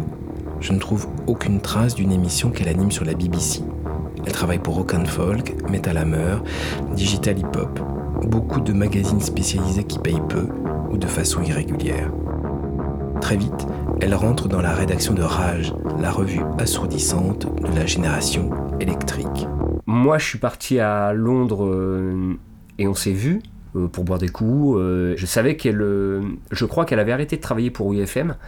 Donc moi, je lui dis qu'on avait monté ce, magazine et très vite, elle étant à Londres, euh, je dis ah super, il faut que tu écrives pour nous et tout. Donc euh, j'en parle à la, j'en parle à la rédaction, qui était une rédaction quand même euh, pas très euh, orthodoxe dans le genre. On avait un chef de rédaction qui avait jamais fait de magazine avant. C'est un mec qui vendait des guitares et beaucoup de gens du Fanzina. Et en fait, quand on a parlé de Nat, tout de suite, les, les gens que je respectais énormément dans le magazine, c'est-à-dire Dominique Mesmin, qui était un ancien best, et Philippe Roisès, qui était un, un- dire un, ponte du Fanzina et un- une espèce de, d'abécédaire de la musique underground euh, mon- mondiale, ont tout de suite dit Ah ouais, putain, Nat, ça serait super.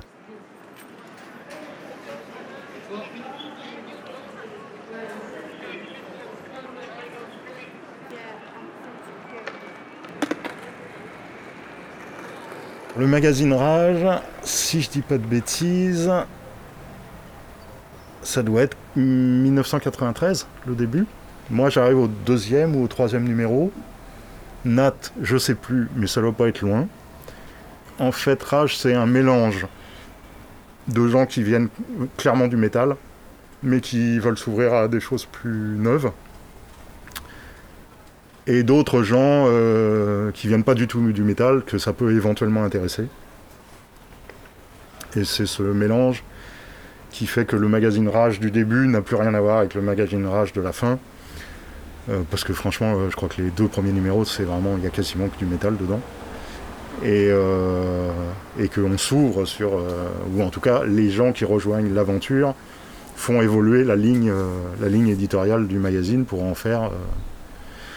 Crois qu'on s'amusait à dire que c'était euh, les Inrocks avec des couilles. Bon, ce qui est un peu macho, mais un plus, plus dur que les Inrocks, quoi. Moins, euh, moins arty, entre guillemets. Stéphane a conservé quelques numéros de Rage. La une du numéro 17, piercing, tatouage, scarification, l'homme remodelé. Un dossier sur le cinéma de Hong Kong et page 40, une interview de Pete Shifter signée Nat Vampi.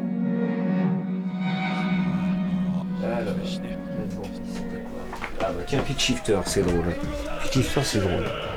Elle m'en voudra, euh, très, elle m'en voudra très certainement, mais, mais c'est pas grave. C'est qu'elle était un petit peu amoureuse de John, euh, le chanteur de Pitch Shifter, qui était un, qui était un, qui est toujours un très très bon copain à, moi, mais c'est un groupe dont elle était très proche parce que c'est un groupe vraiment populaire. C'est deux frangins. Alors, qu'est-ce qu'elle va nous raconter sur le Le charismatique hurleur parolier, illustrateur et tête froide du quatuor, a déjà l'expérience et le recul de ceux qui ont connu de très près les galères. Un esprit critique développé qui explique pourquoi Pitch Shifter n'en finit jamais de se remettre en question. Comme son nom l'indique, Infotainment, information plus entertainment, fidèle au leitmotiv d'origine, info égale intox, dissèque les faux semblants des médias, les racismes divers, le système de classe britannique, la propagation des self-service carnivores ou le mythe d'une espèce supérieure motivée par la réussite matérielle. Mais bon, l'exemple est bon, c'est parce que tu vois, elle. Euh, euh, plutôt, que de, plutôt que de raconter les bios, en fait, elle donne souvent son point de vue, par exemple sur bon, Big John, le, le, chanteur, elle parle de ses expériences, et derrière elle, le, derrière, elle le laisse parler.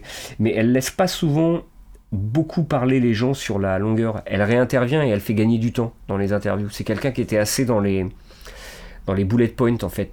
C'est-à-dire qu'elle elle allait prendre des phrases clés et le reste, elle le racontait avec ses, avec ses mots aussi. Et moi, c'est un journaliste que j'aime euh, mhm. bien, qui n'a rien à voir avec le, l'interview fleuve euh, type euh, acteur studio, où, tu as la question, la réponse de, de 4 minutes et, ainsi de suite.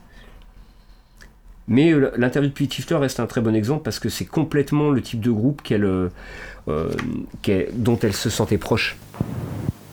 Dans le carton cassette, il y a une trace de la rencontre qui s'est déroulée le 12 décembre 1995 quelques hésitations au début, Nathalie craignait souvent de mal utiliser son enregistreur.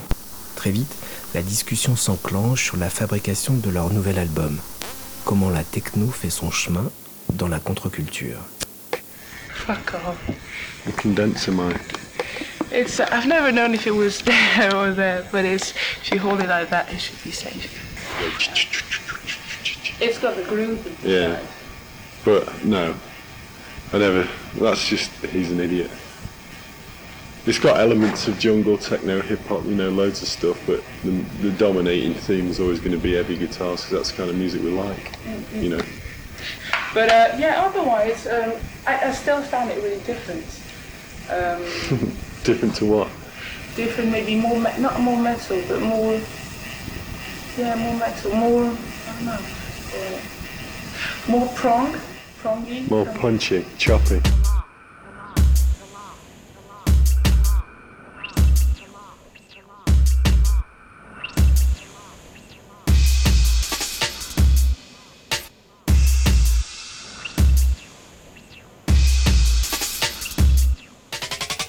C'est un groupe de Birmingham ou de Nottingham, je crois. Euh, le côté euh, euh, Working Class Heroes, euh, très proche de la scène indépendante, un groupe bruitiste euh, indépendant, parce que Nat, elle vient d'une école vraiment do it yourself, punk rock, à l'américaine, ambiance Discord et tout ça, et la même chose chez les Anglais. Et puis elle aime bien les mecs qui arrivent d'en bas et qui, qui montent. Elle a, elle a un côté vraiment, comment dire ça, elle aime un peu les, survivants et les gens qui se sortent de leur, euh, de leur trou pour, euh, et qui, grâce à la musique, euh, s'en sortent, ont des messages. C'est, un truc qui l'a touché beaucoup. quoi. C'est pas quelqu'un à qui tu aurais pu faire, une, faire une interview d'une, chanteuse un peu sucrée. Et je suis même sûr que s'il avait fait Mary J. Blige, il lui aurait parlé du ghetto et ainsi de suite.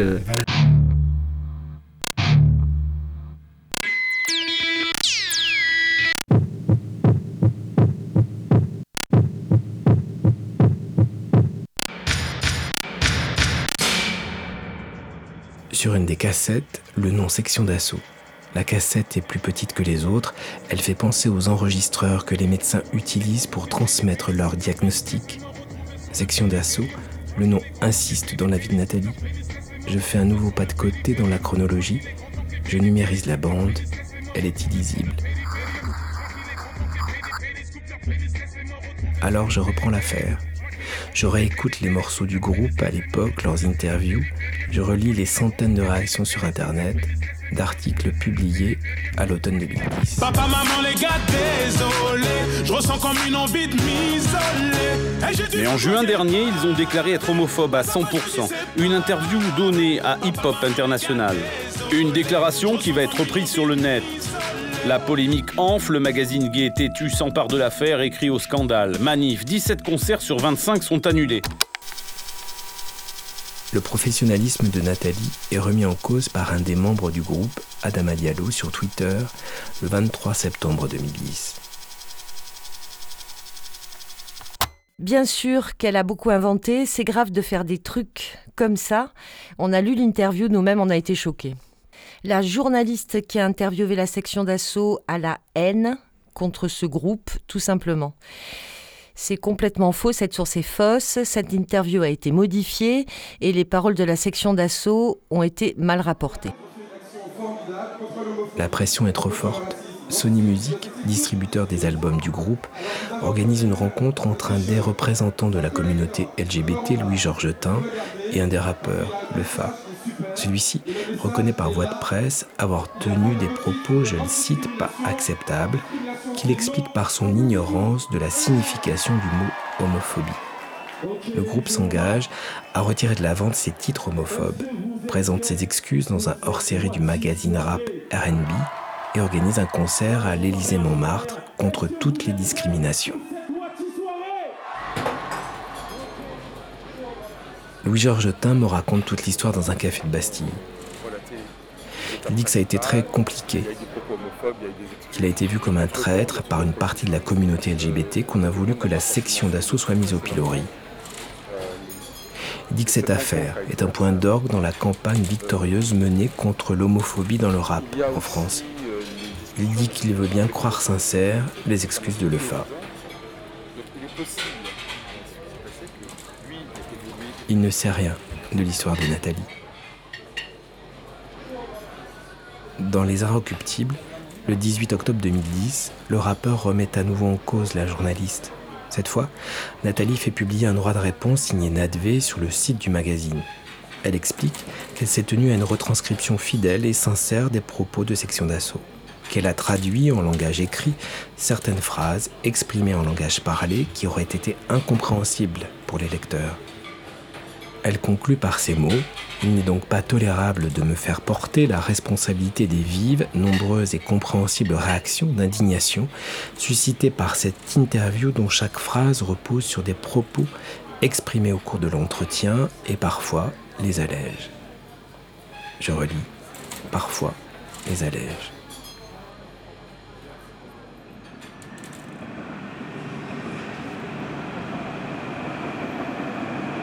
Durant cette période, Nathalie vit toujours dans le 10e arrondissement boulevard Davout. Elle est mère d'un petit garçon, Kezia, qui grandit dans son monde, la musique, les concerts et les interviews. Bah, du coup, à cause du tweet d'un des rappeurs de Section d'Assaut, euh, la réputation de Nathalie, elle est totalement salie. C'est-à-dire qu'en gros, euh, il y a une espèce de, de solidarité euh, dans le milieu rap, pas tout le monde, hein, mais euh, plein de rappeurs qui se disent bah, qu'est-ce que ah ouais, euh, c'est une journaliste qui ment. et surtout, bien pire, bien pire parce que je peux comprendre ça. Genre, le rap est déjà une musique très attaquée. Donc il y a ce réflexe un peu comme ça d'autodéfense. Si un rappeur dit cette journaliste a mal retranscrit et maintenant elle raconte des saloperies, il va y avoir une espèce de, de défense de, corps de métier quasiment. Hein.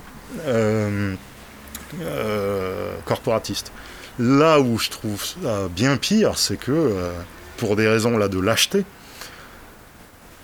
l'ensemble des maisons de disques, quand je dis maisons de disques, on est sur ce qu'on appelle les major companies, les grosses maisons de disques, ne veut plus travailler avec elle. Et là, on n'est plus sur, je crois, section d'assaut, on est juste sur section d'assaut, ça vend beaucoup, section d'assaut s'oppose à cette journaliste, on ne fait plus travailler cette journaliste. Voilà, c'est juste ça. Hein. Donc à exiger qu'elle ne travaille plus dans tel ou tel magazine, euh, à exiger de ne plus l'avoir comme euh, interlocuteur envoyé pour des interviews, ben, en fait, euh, du côté des maisons 10, ça grogne. Et puis elle voit bien que quand elle appelle les maisons 10, plus personne ne la prend au téléphone. Et du coup, elle se retrouve sans rien et en panique totale. Elle reçoit des coups de fil, des menaces de mort, ou en tout cas de la molester des gens qui sonnent à son interphone. Sa vie devient juste infernale à ce moment-là. Quoi. Et donc elle me fait part de cette ambiance particulière et, délétère. Et je lui demande si elle veut que euh, je me rapproche d'une avocate pour elle.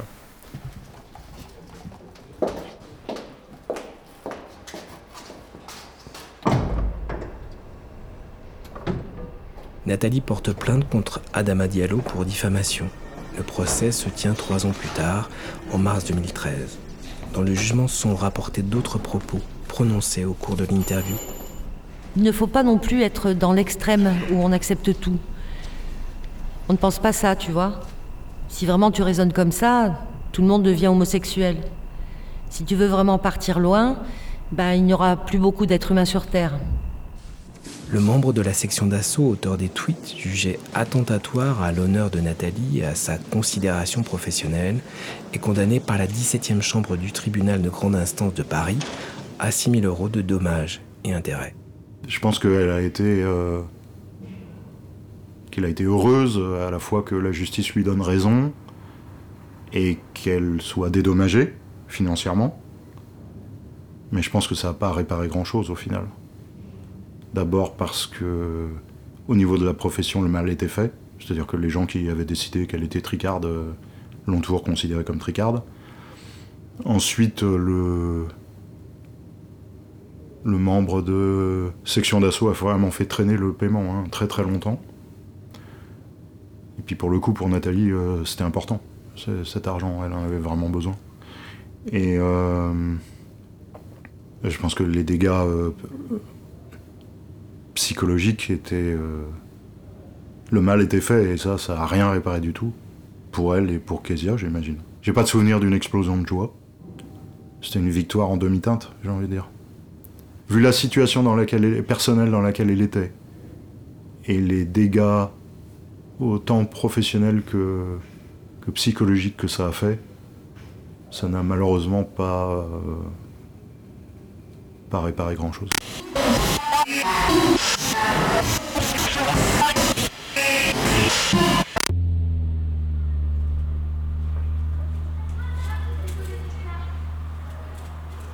Au procès, deux amis très proches accompagnent Nathalie.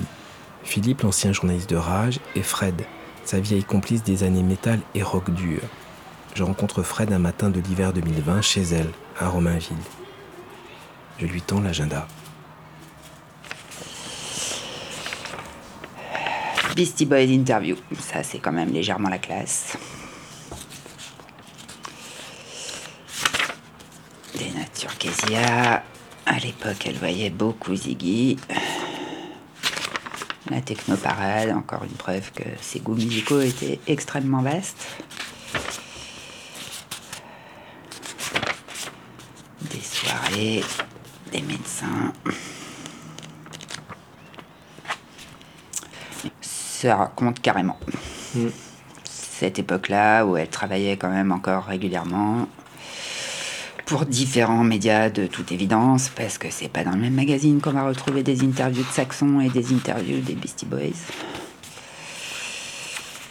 Donc je pense que c'était une époque euh, difficile déjà d'un point de vue personnel, mais encore assez épanouissante euh, d'un point de vue du boulot, et où elle voyait encore pas mal de monde. Bouclage Hip Hop, c'était un des magazines pour lesquels elle travaillait.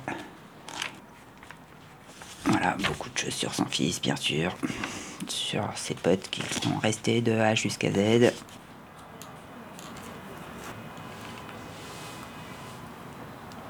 Ancien attaché de presse du groupe de métal Tréponème Pâle, Fred a quitté le monde de la musique avec la crise du disque et l'arrivée d'Internet.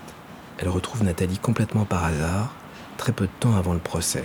Elle l'aide à apporter les preuves de son intégrité professionnelle. Si quelqu'un a besoin de moi et que je le connais depuis 30 ans et qu'on s'est toujours archi bien entendu, même si on s'est pas vu pendant une longue période, je suis là, c'est tout. Pas trop de questions du- à se poser. Mais du coup, dans cette euh, lutte-là, euh, comment euh, l'aider C'est quoi? C'est Bon, le BABA, ça a été déjà de rédiger moi-même une attestation, mais au-delà de ça, ça l'a énormément fragilisé en fait, tout ça. Donc, euh, psychologiquement, elle était vraiment attaquée euh, par cette histoire, parce qu'il faut quand même euh, voir qu'au-delà de l'histoire en elle-même, ça a quand même ruiné son, boulot. hein. Derrière ça, elle a quasiment plus bossé, quoi. Donc, il faut comprendre que forcément, ça l'a beaucoup déstabilisé. Déjà que ça a été depuis tout temps une personne quand même assez fragile, qu'entre-temps, d'une façon personnelle, elle avait vécu des trucs vraiment euh, extrêmement durs aussi. Alors si maintenant même le pan professionnel s'effondrait, euh, ça commençait à pas aller fort hein, par moment. Puis ça, bah, ça se ressent facilement, quoi, si, si on écoute un peu les gens ou, ce qu'ils ressentent. Donc voilà, après, c'était la soutenir, qu'elle baisse pas les bras, voilà. Et en fait, c'est devenu un soutien à peu près quotidien. Hmm. Et du coup, elle était plus du tout sûre d'elle. Donc, euh, il y avait aussi le côté, euh, quand elle voulait envoyer une demande euh, pour une attestation, toujours en vue de ce même procès, mais à des gens un peu plus haut placés ou un peu moins faciles à toucher que des potes. Elle m'envoyait toujours l'email pour que je vois si ça allait, etc. voilà fallait souvent couper. Parce que les mails étaient très très longs. voilà, mais c'était vraiment la, booster en fait, en permanence, qu'elle lâche pas, qu'elle s'enterre pas, qu'elle euh, se batte.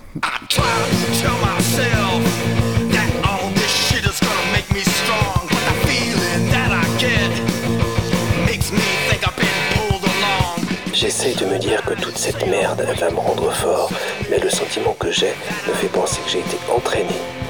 Des yeux perçants me disent que j'ai raison. La vérité me dit que j'ai tort, que je me trompe.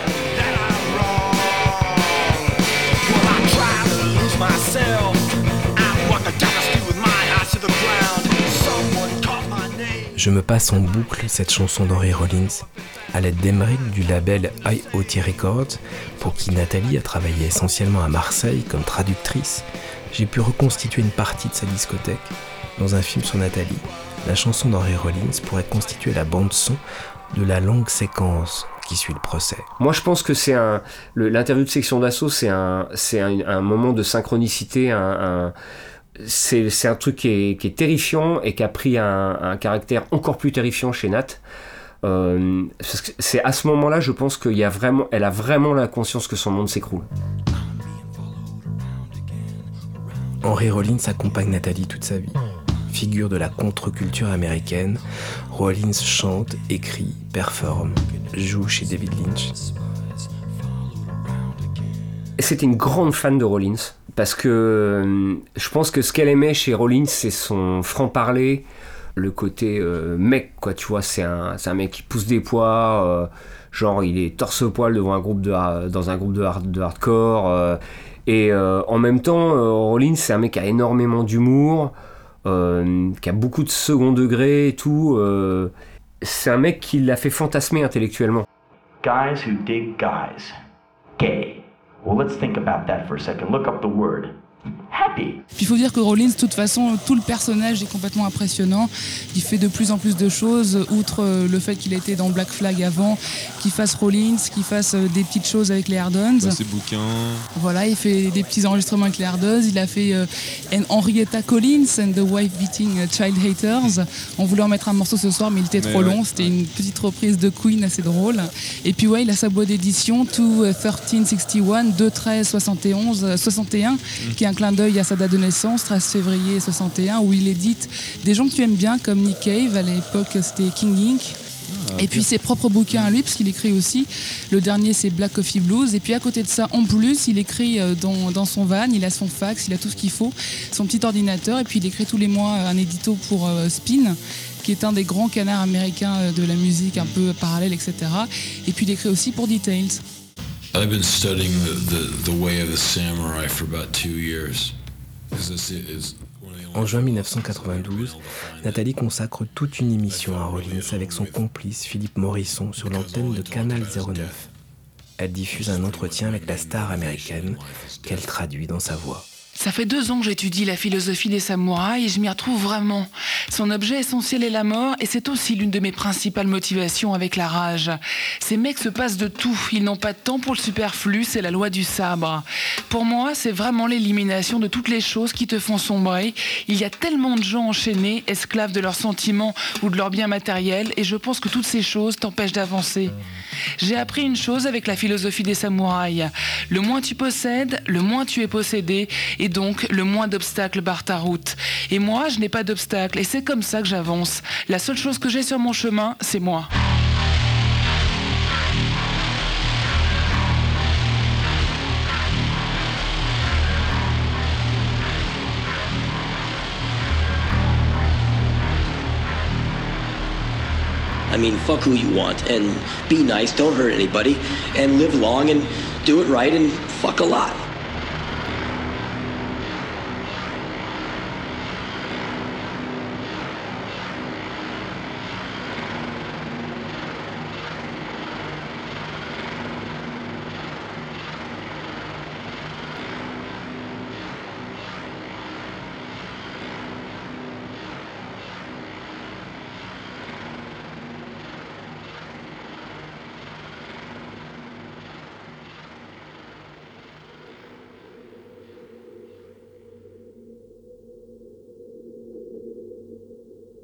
Dans l'agenda, jamais loin de Ziggy, il y a le prénom Kezia, le fils de Nathalie. Je mets des mois à l'appeler. Je sais qu'il a 20 ans, qu'il vit à Toulouse, qu'il est étudiant.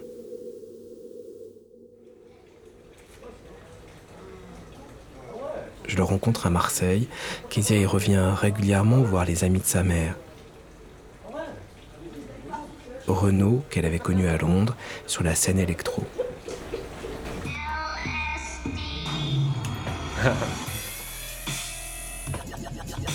Alors ça c'est vraiment, de... ça, c'est vraiment le dubstep de base.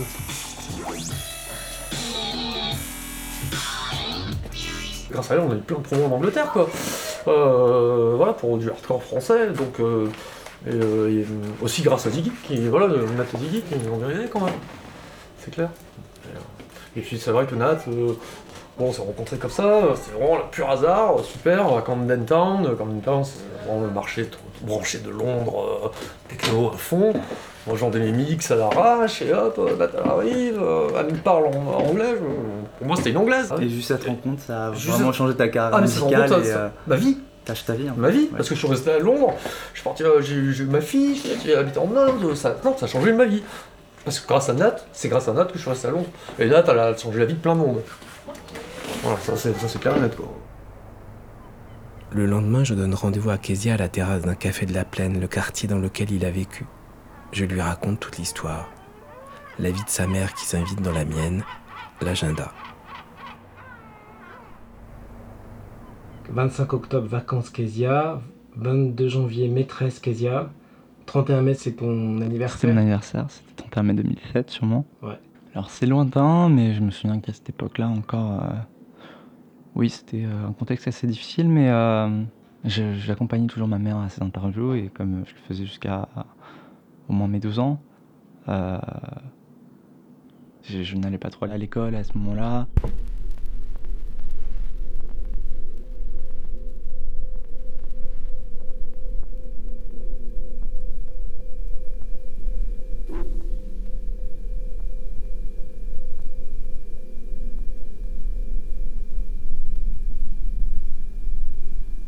M'a apporté une culture euh, formidable et euh, j'ai pu, euh, j'ai pu m'épanouir quand même dans ma vie d'enfant.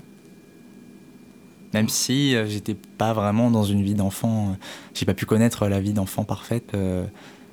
j'avais, j'étais plus qu'à confronté à une vie d'adulte en fait, dès, dès mon petit âge. Je pouvais pas me faire garder, donc bah, je l'accompagnais à toutes ces interviews et bah, j'étais content aussi d'être dans le carré VIP avec, avec les boissons et les sodas gratuits, donc ça m'intéressait bien, oui. Mais après, je j'écoutais partiellement parce que j'étais quand même euh, un enfant et je voulais avoir ma petite vie aussi à côté. Kezia était présent lors de l'interview de la section d'assaut. À nouveau, le moment insiste. Mais cette fois, ce sont les mots du fils de Nathalie qui l'éclairent. Je me remémore bien de cette, de cette euh, interview parce que j'en ai beaucoup reparlé. Mais euh, donc les propos homophobes, d'autres propos dont on n'a pas parlé mais qui étaient assez quand même violents et, euh, et qui étaient assez choquants pour quelqu'un de mon âge, quoi. C'est-à-dire que j'ai grandi dans un milieu où euh, l'homosexualité est totalement acceptée, un milieu euh, assez très open. Ils avaient une pensée aussi qui était assez compliquée à l'égard de la femme, par exemple. Je je n'en dirai pas plus sur ça, mais parce que ça n'a ça, ça a pas vraiment été dit, et je préfère euh, garder ça euh, sous silence, quoi. Parce que ça sert à rien de raviver la flamme d'une d'une d'une époque où il y avait beaucoup beaucoup de tensions et qui a malheureusement euh, mis euh, fin à la carrière de ma mère, quoi. Et euh, je commençais à en fait à, à lâcher mon manga pour écouter de plus en plus la conversation qui commençait à monter en ton et qui commençait à devenir de plus en plus violente quand même. Pour une interview, enfin, j'avais pas trop l'habitude que les interviews devenaient comme ça. J'avais l'impression que ma mère devenait amie avec les, les, les artistes et pas l'inverse. Donc ça m'a interpellé. Et, et, à la fin de l'interview, on est parti. L'interview n'était même pas finie, qu'on a dû partir extrémiste, quoi. Dix années ont passé. Kezia a construit sa vie ailleurs, toujours avec l'aide des amis de sa mère. Il compose de la musique de temps à autre, en puisant dans la culture de son enfance. Il termine ses études spatiales, en France, bientôt en Colombie. Bon, la science euh, n'était pas trop présente dans, dans, le domaine familial, mais euh, du coup, je me suis beaucoup intéressé à, à ces domaines-là en lisant des livres, en regardant des vidéos sur le net. Et euh, c'est un secteur qui m'a vraiment passionné, surtout de savoir qu'en fait, on pouvait, pouvait établir une vie sur Mars en gardant notre vie sur, sur la planète Terre. Ça peut être peut-être un grand projet pour l'homme, en fait. J'ai une vision aussi progressiste pour l'homme, euh, c'est-à-dire de l'évolution de l'homme, en fait.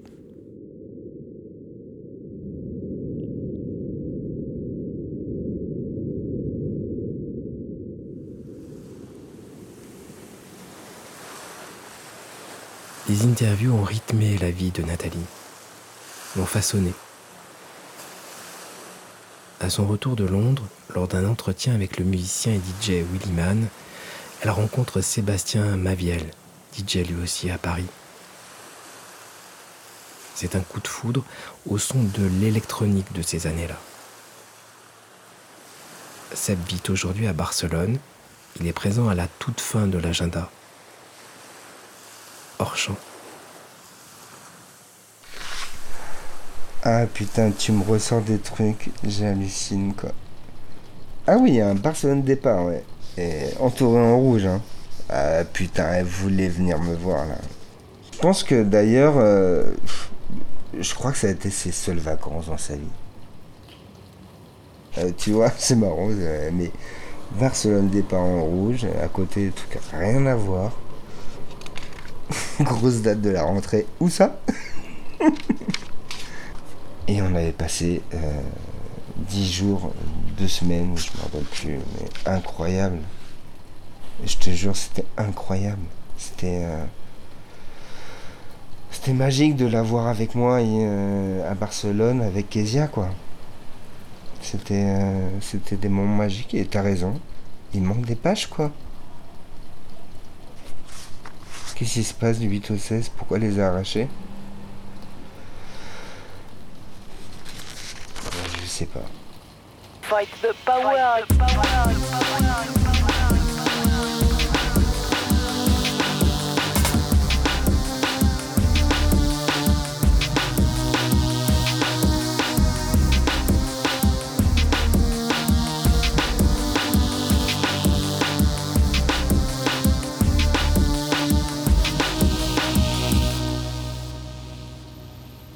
On dit que les sons système, c'est euh, des gens très ouverts, euh, puisque c'est free party.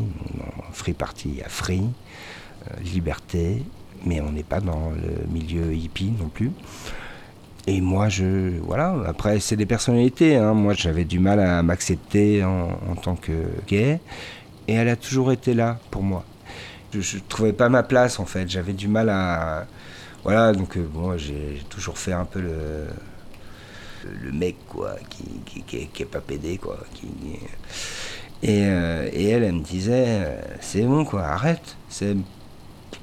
Qu'est-ce que t'en fous d'être pédé, quoi C'est bon, euh, ça va, quoi. Assume-toi. Si j'avais pas été homosexuel, je pense que. on aurait été ensemble.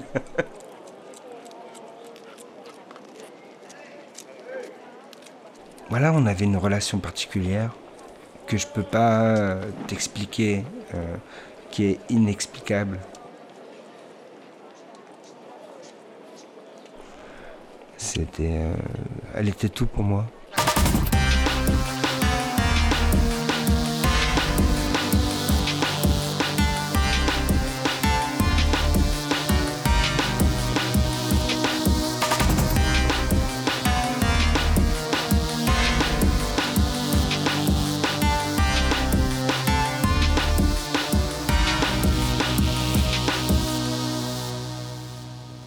Tatouage, alors montre-le-moi si c'est pas trop difficile. Non, je me déshabille.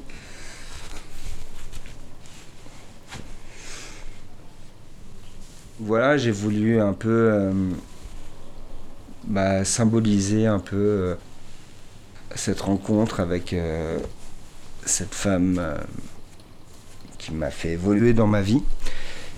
Ça représente un vinyle et V comme euh, Nat Vampi, comme elle euh, signait ses, ses, ses articles ou interviews. Donc euh, voilà, je trouvais que pour moi c'était un bon euh, symbole que le garder sur moi. Il est pas visible euh, facilement. Ouais, mais moi je suis un peu discret comme elle, elle était. Il est pour moi ce tatouage et euh, il est pour elle, il est pour elle et moi.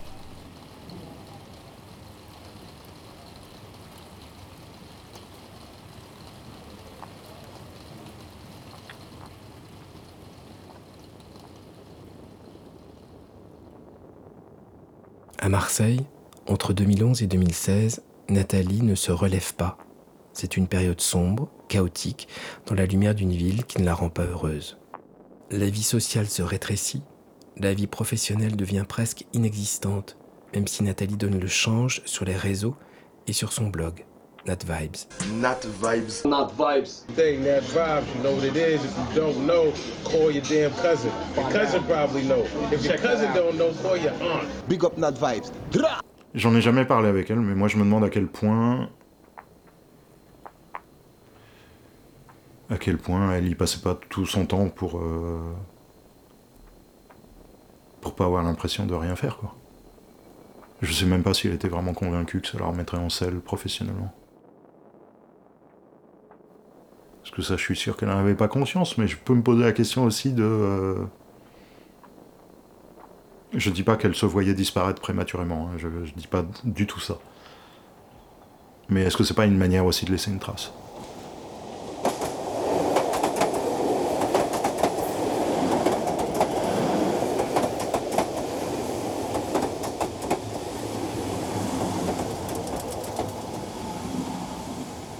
Elle tombe amoureuse une dernière fois. Vit entre Marseille et les Alpes, aux Ouches, un village près de Chamonix.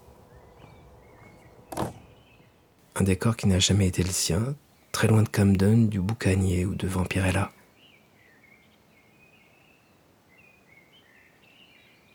Et c'est là que l'histoire s'arrête. Elle était malade, certainement gravement malade.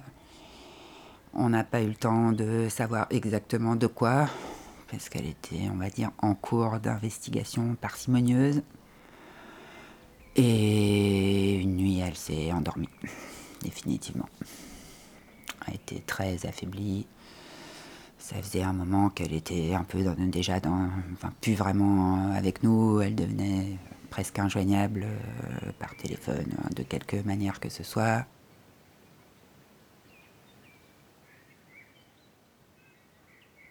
Vous n'avez pas pu vous rendre euh, à ses obsèques Non, malheureusement, on a tous été prévenus euh, la veille au soir pour le lendemain matin à l'autre bout de la France. Donc c'était clair que nous ne pourrions pas y aller. Du coup, alors vous avez. Du coup, on a décidé, euh, à peu près pour l'anniversaire des 1 an de sa mort, de se rendre tous là-bas. On a loué un super beau chalet. Et euh, on y est tous allés avec Kezia aussi. On a pu se rendre sur sa tombe, euh, voilà, décorer enfin un peu sa tombe. On avait fait faire un, un vinyle euh, en pierre, bien sûr, gravé avec sa petite phrase favorite Carpe Diem, qui était gravée dessus. Et puis voilà.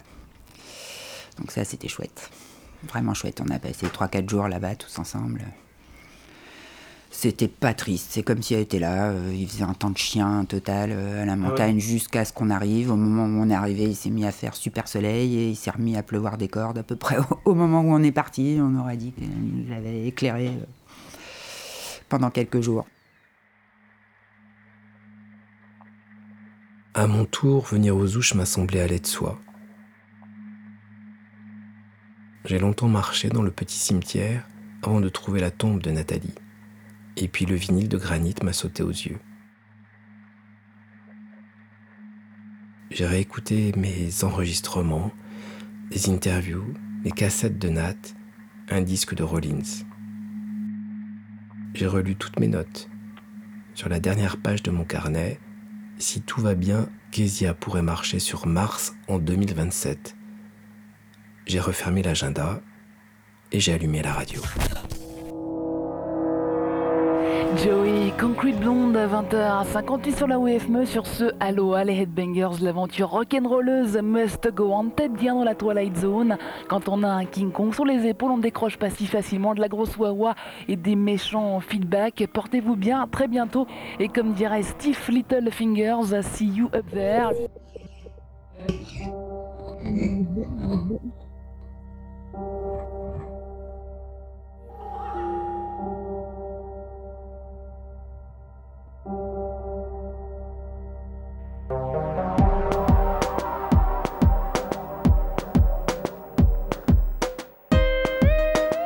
Et je me suis demandé si.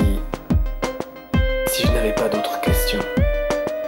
S'il ne fallait pas tendre le micro ailleurs.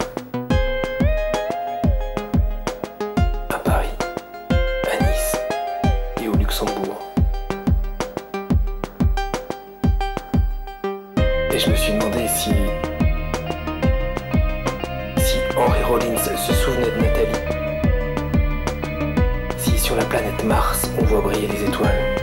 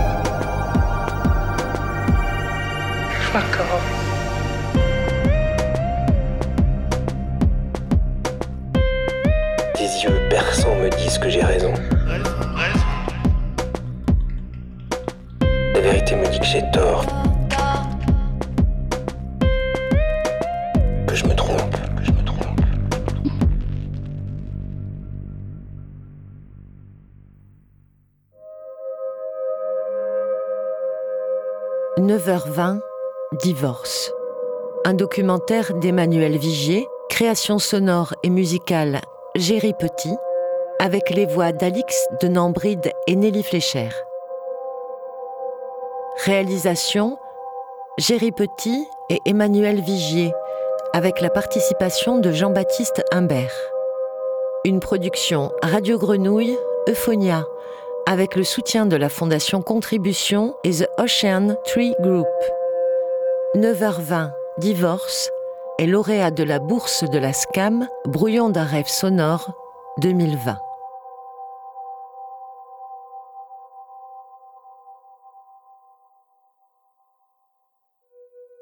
L'art de l'écoute, tous les dimanches, à partir de 20h. Vous venez d'écouter 9h20 Divorce, le documentaire de création d'Emmanuel Vigier, primé au festival Longueur d'onde 2022. Pour finir cette programmation de l'art de l'écoute, voilà deux titres, en écho au documentaire et aux influences musicales de Nat V. On finira par Henry Rollins, punk lumineux et créatif, révolté et humaniste, avec le titre Men Are Pigs de l'album Hot Animal Machine Drive by Shooting. Ce sera pour contrebalancer le titre des Beastie Boys qui vient, le fameux groupe où fusionnent le hardcore et le hip-hop, une version non censurée de Cookie Puss, de l'album Some Old Bullshit. Merci d'avoir partagé ces moments d'écoute sur Radio Grenouille. Tout est à retrouver sur la page de l'art de l'écoute. Bonne soirée sur les 3-8, à l'écoute des vibrations nocturnes.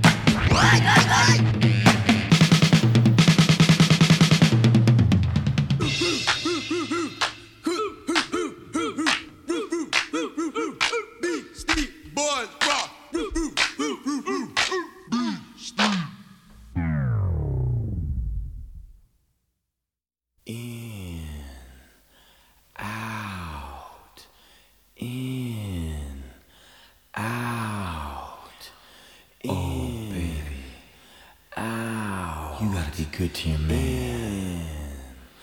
He works so hard for you, baby. You gotta be good to your man, baby. All day long he's out there bringing home the bacon for you, baby. Sticking his nose up the boss's ass for you. Baby. He wants to call you baby, mama. You gotta be good to your man. You gotta make him feel good. That's your job. You gotta make him feel good. You know how to do it. You have to use your mouth. Look into his eyes. Take him into the bedroom. Lay him down. You have to make him feel good. That's your job. You gotta make him feel good. And now you're doing it. You're using your mouth. And you're making him feel good. Listen to his breathing. Out. In, out, in, out. You're making him feel good. He's patting you on your head and calling you baby. Now, Reach in. Up. Out. In. Higher. Out. Higher. In. Underneath. Out. The pillow. In. Out. Get. In. The knife. Out off! The whole thing! Cut it off! Go to the kitchen! Wash that shit out of your mouth! Cut it off! The whole thing! Do it tonight! Put it in an envelope! Send it to me! Rollins, P.O. Box 2461, Redondo Beach, California 90278, USA! Men are pigs! Yeah! Cut it off! Do it tonight! Ladies, no one understands you like I do.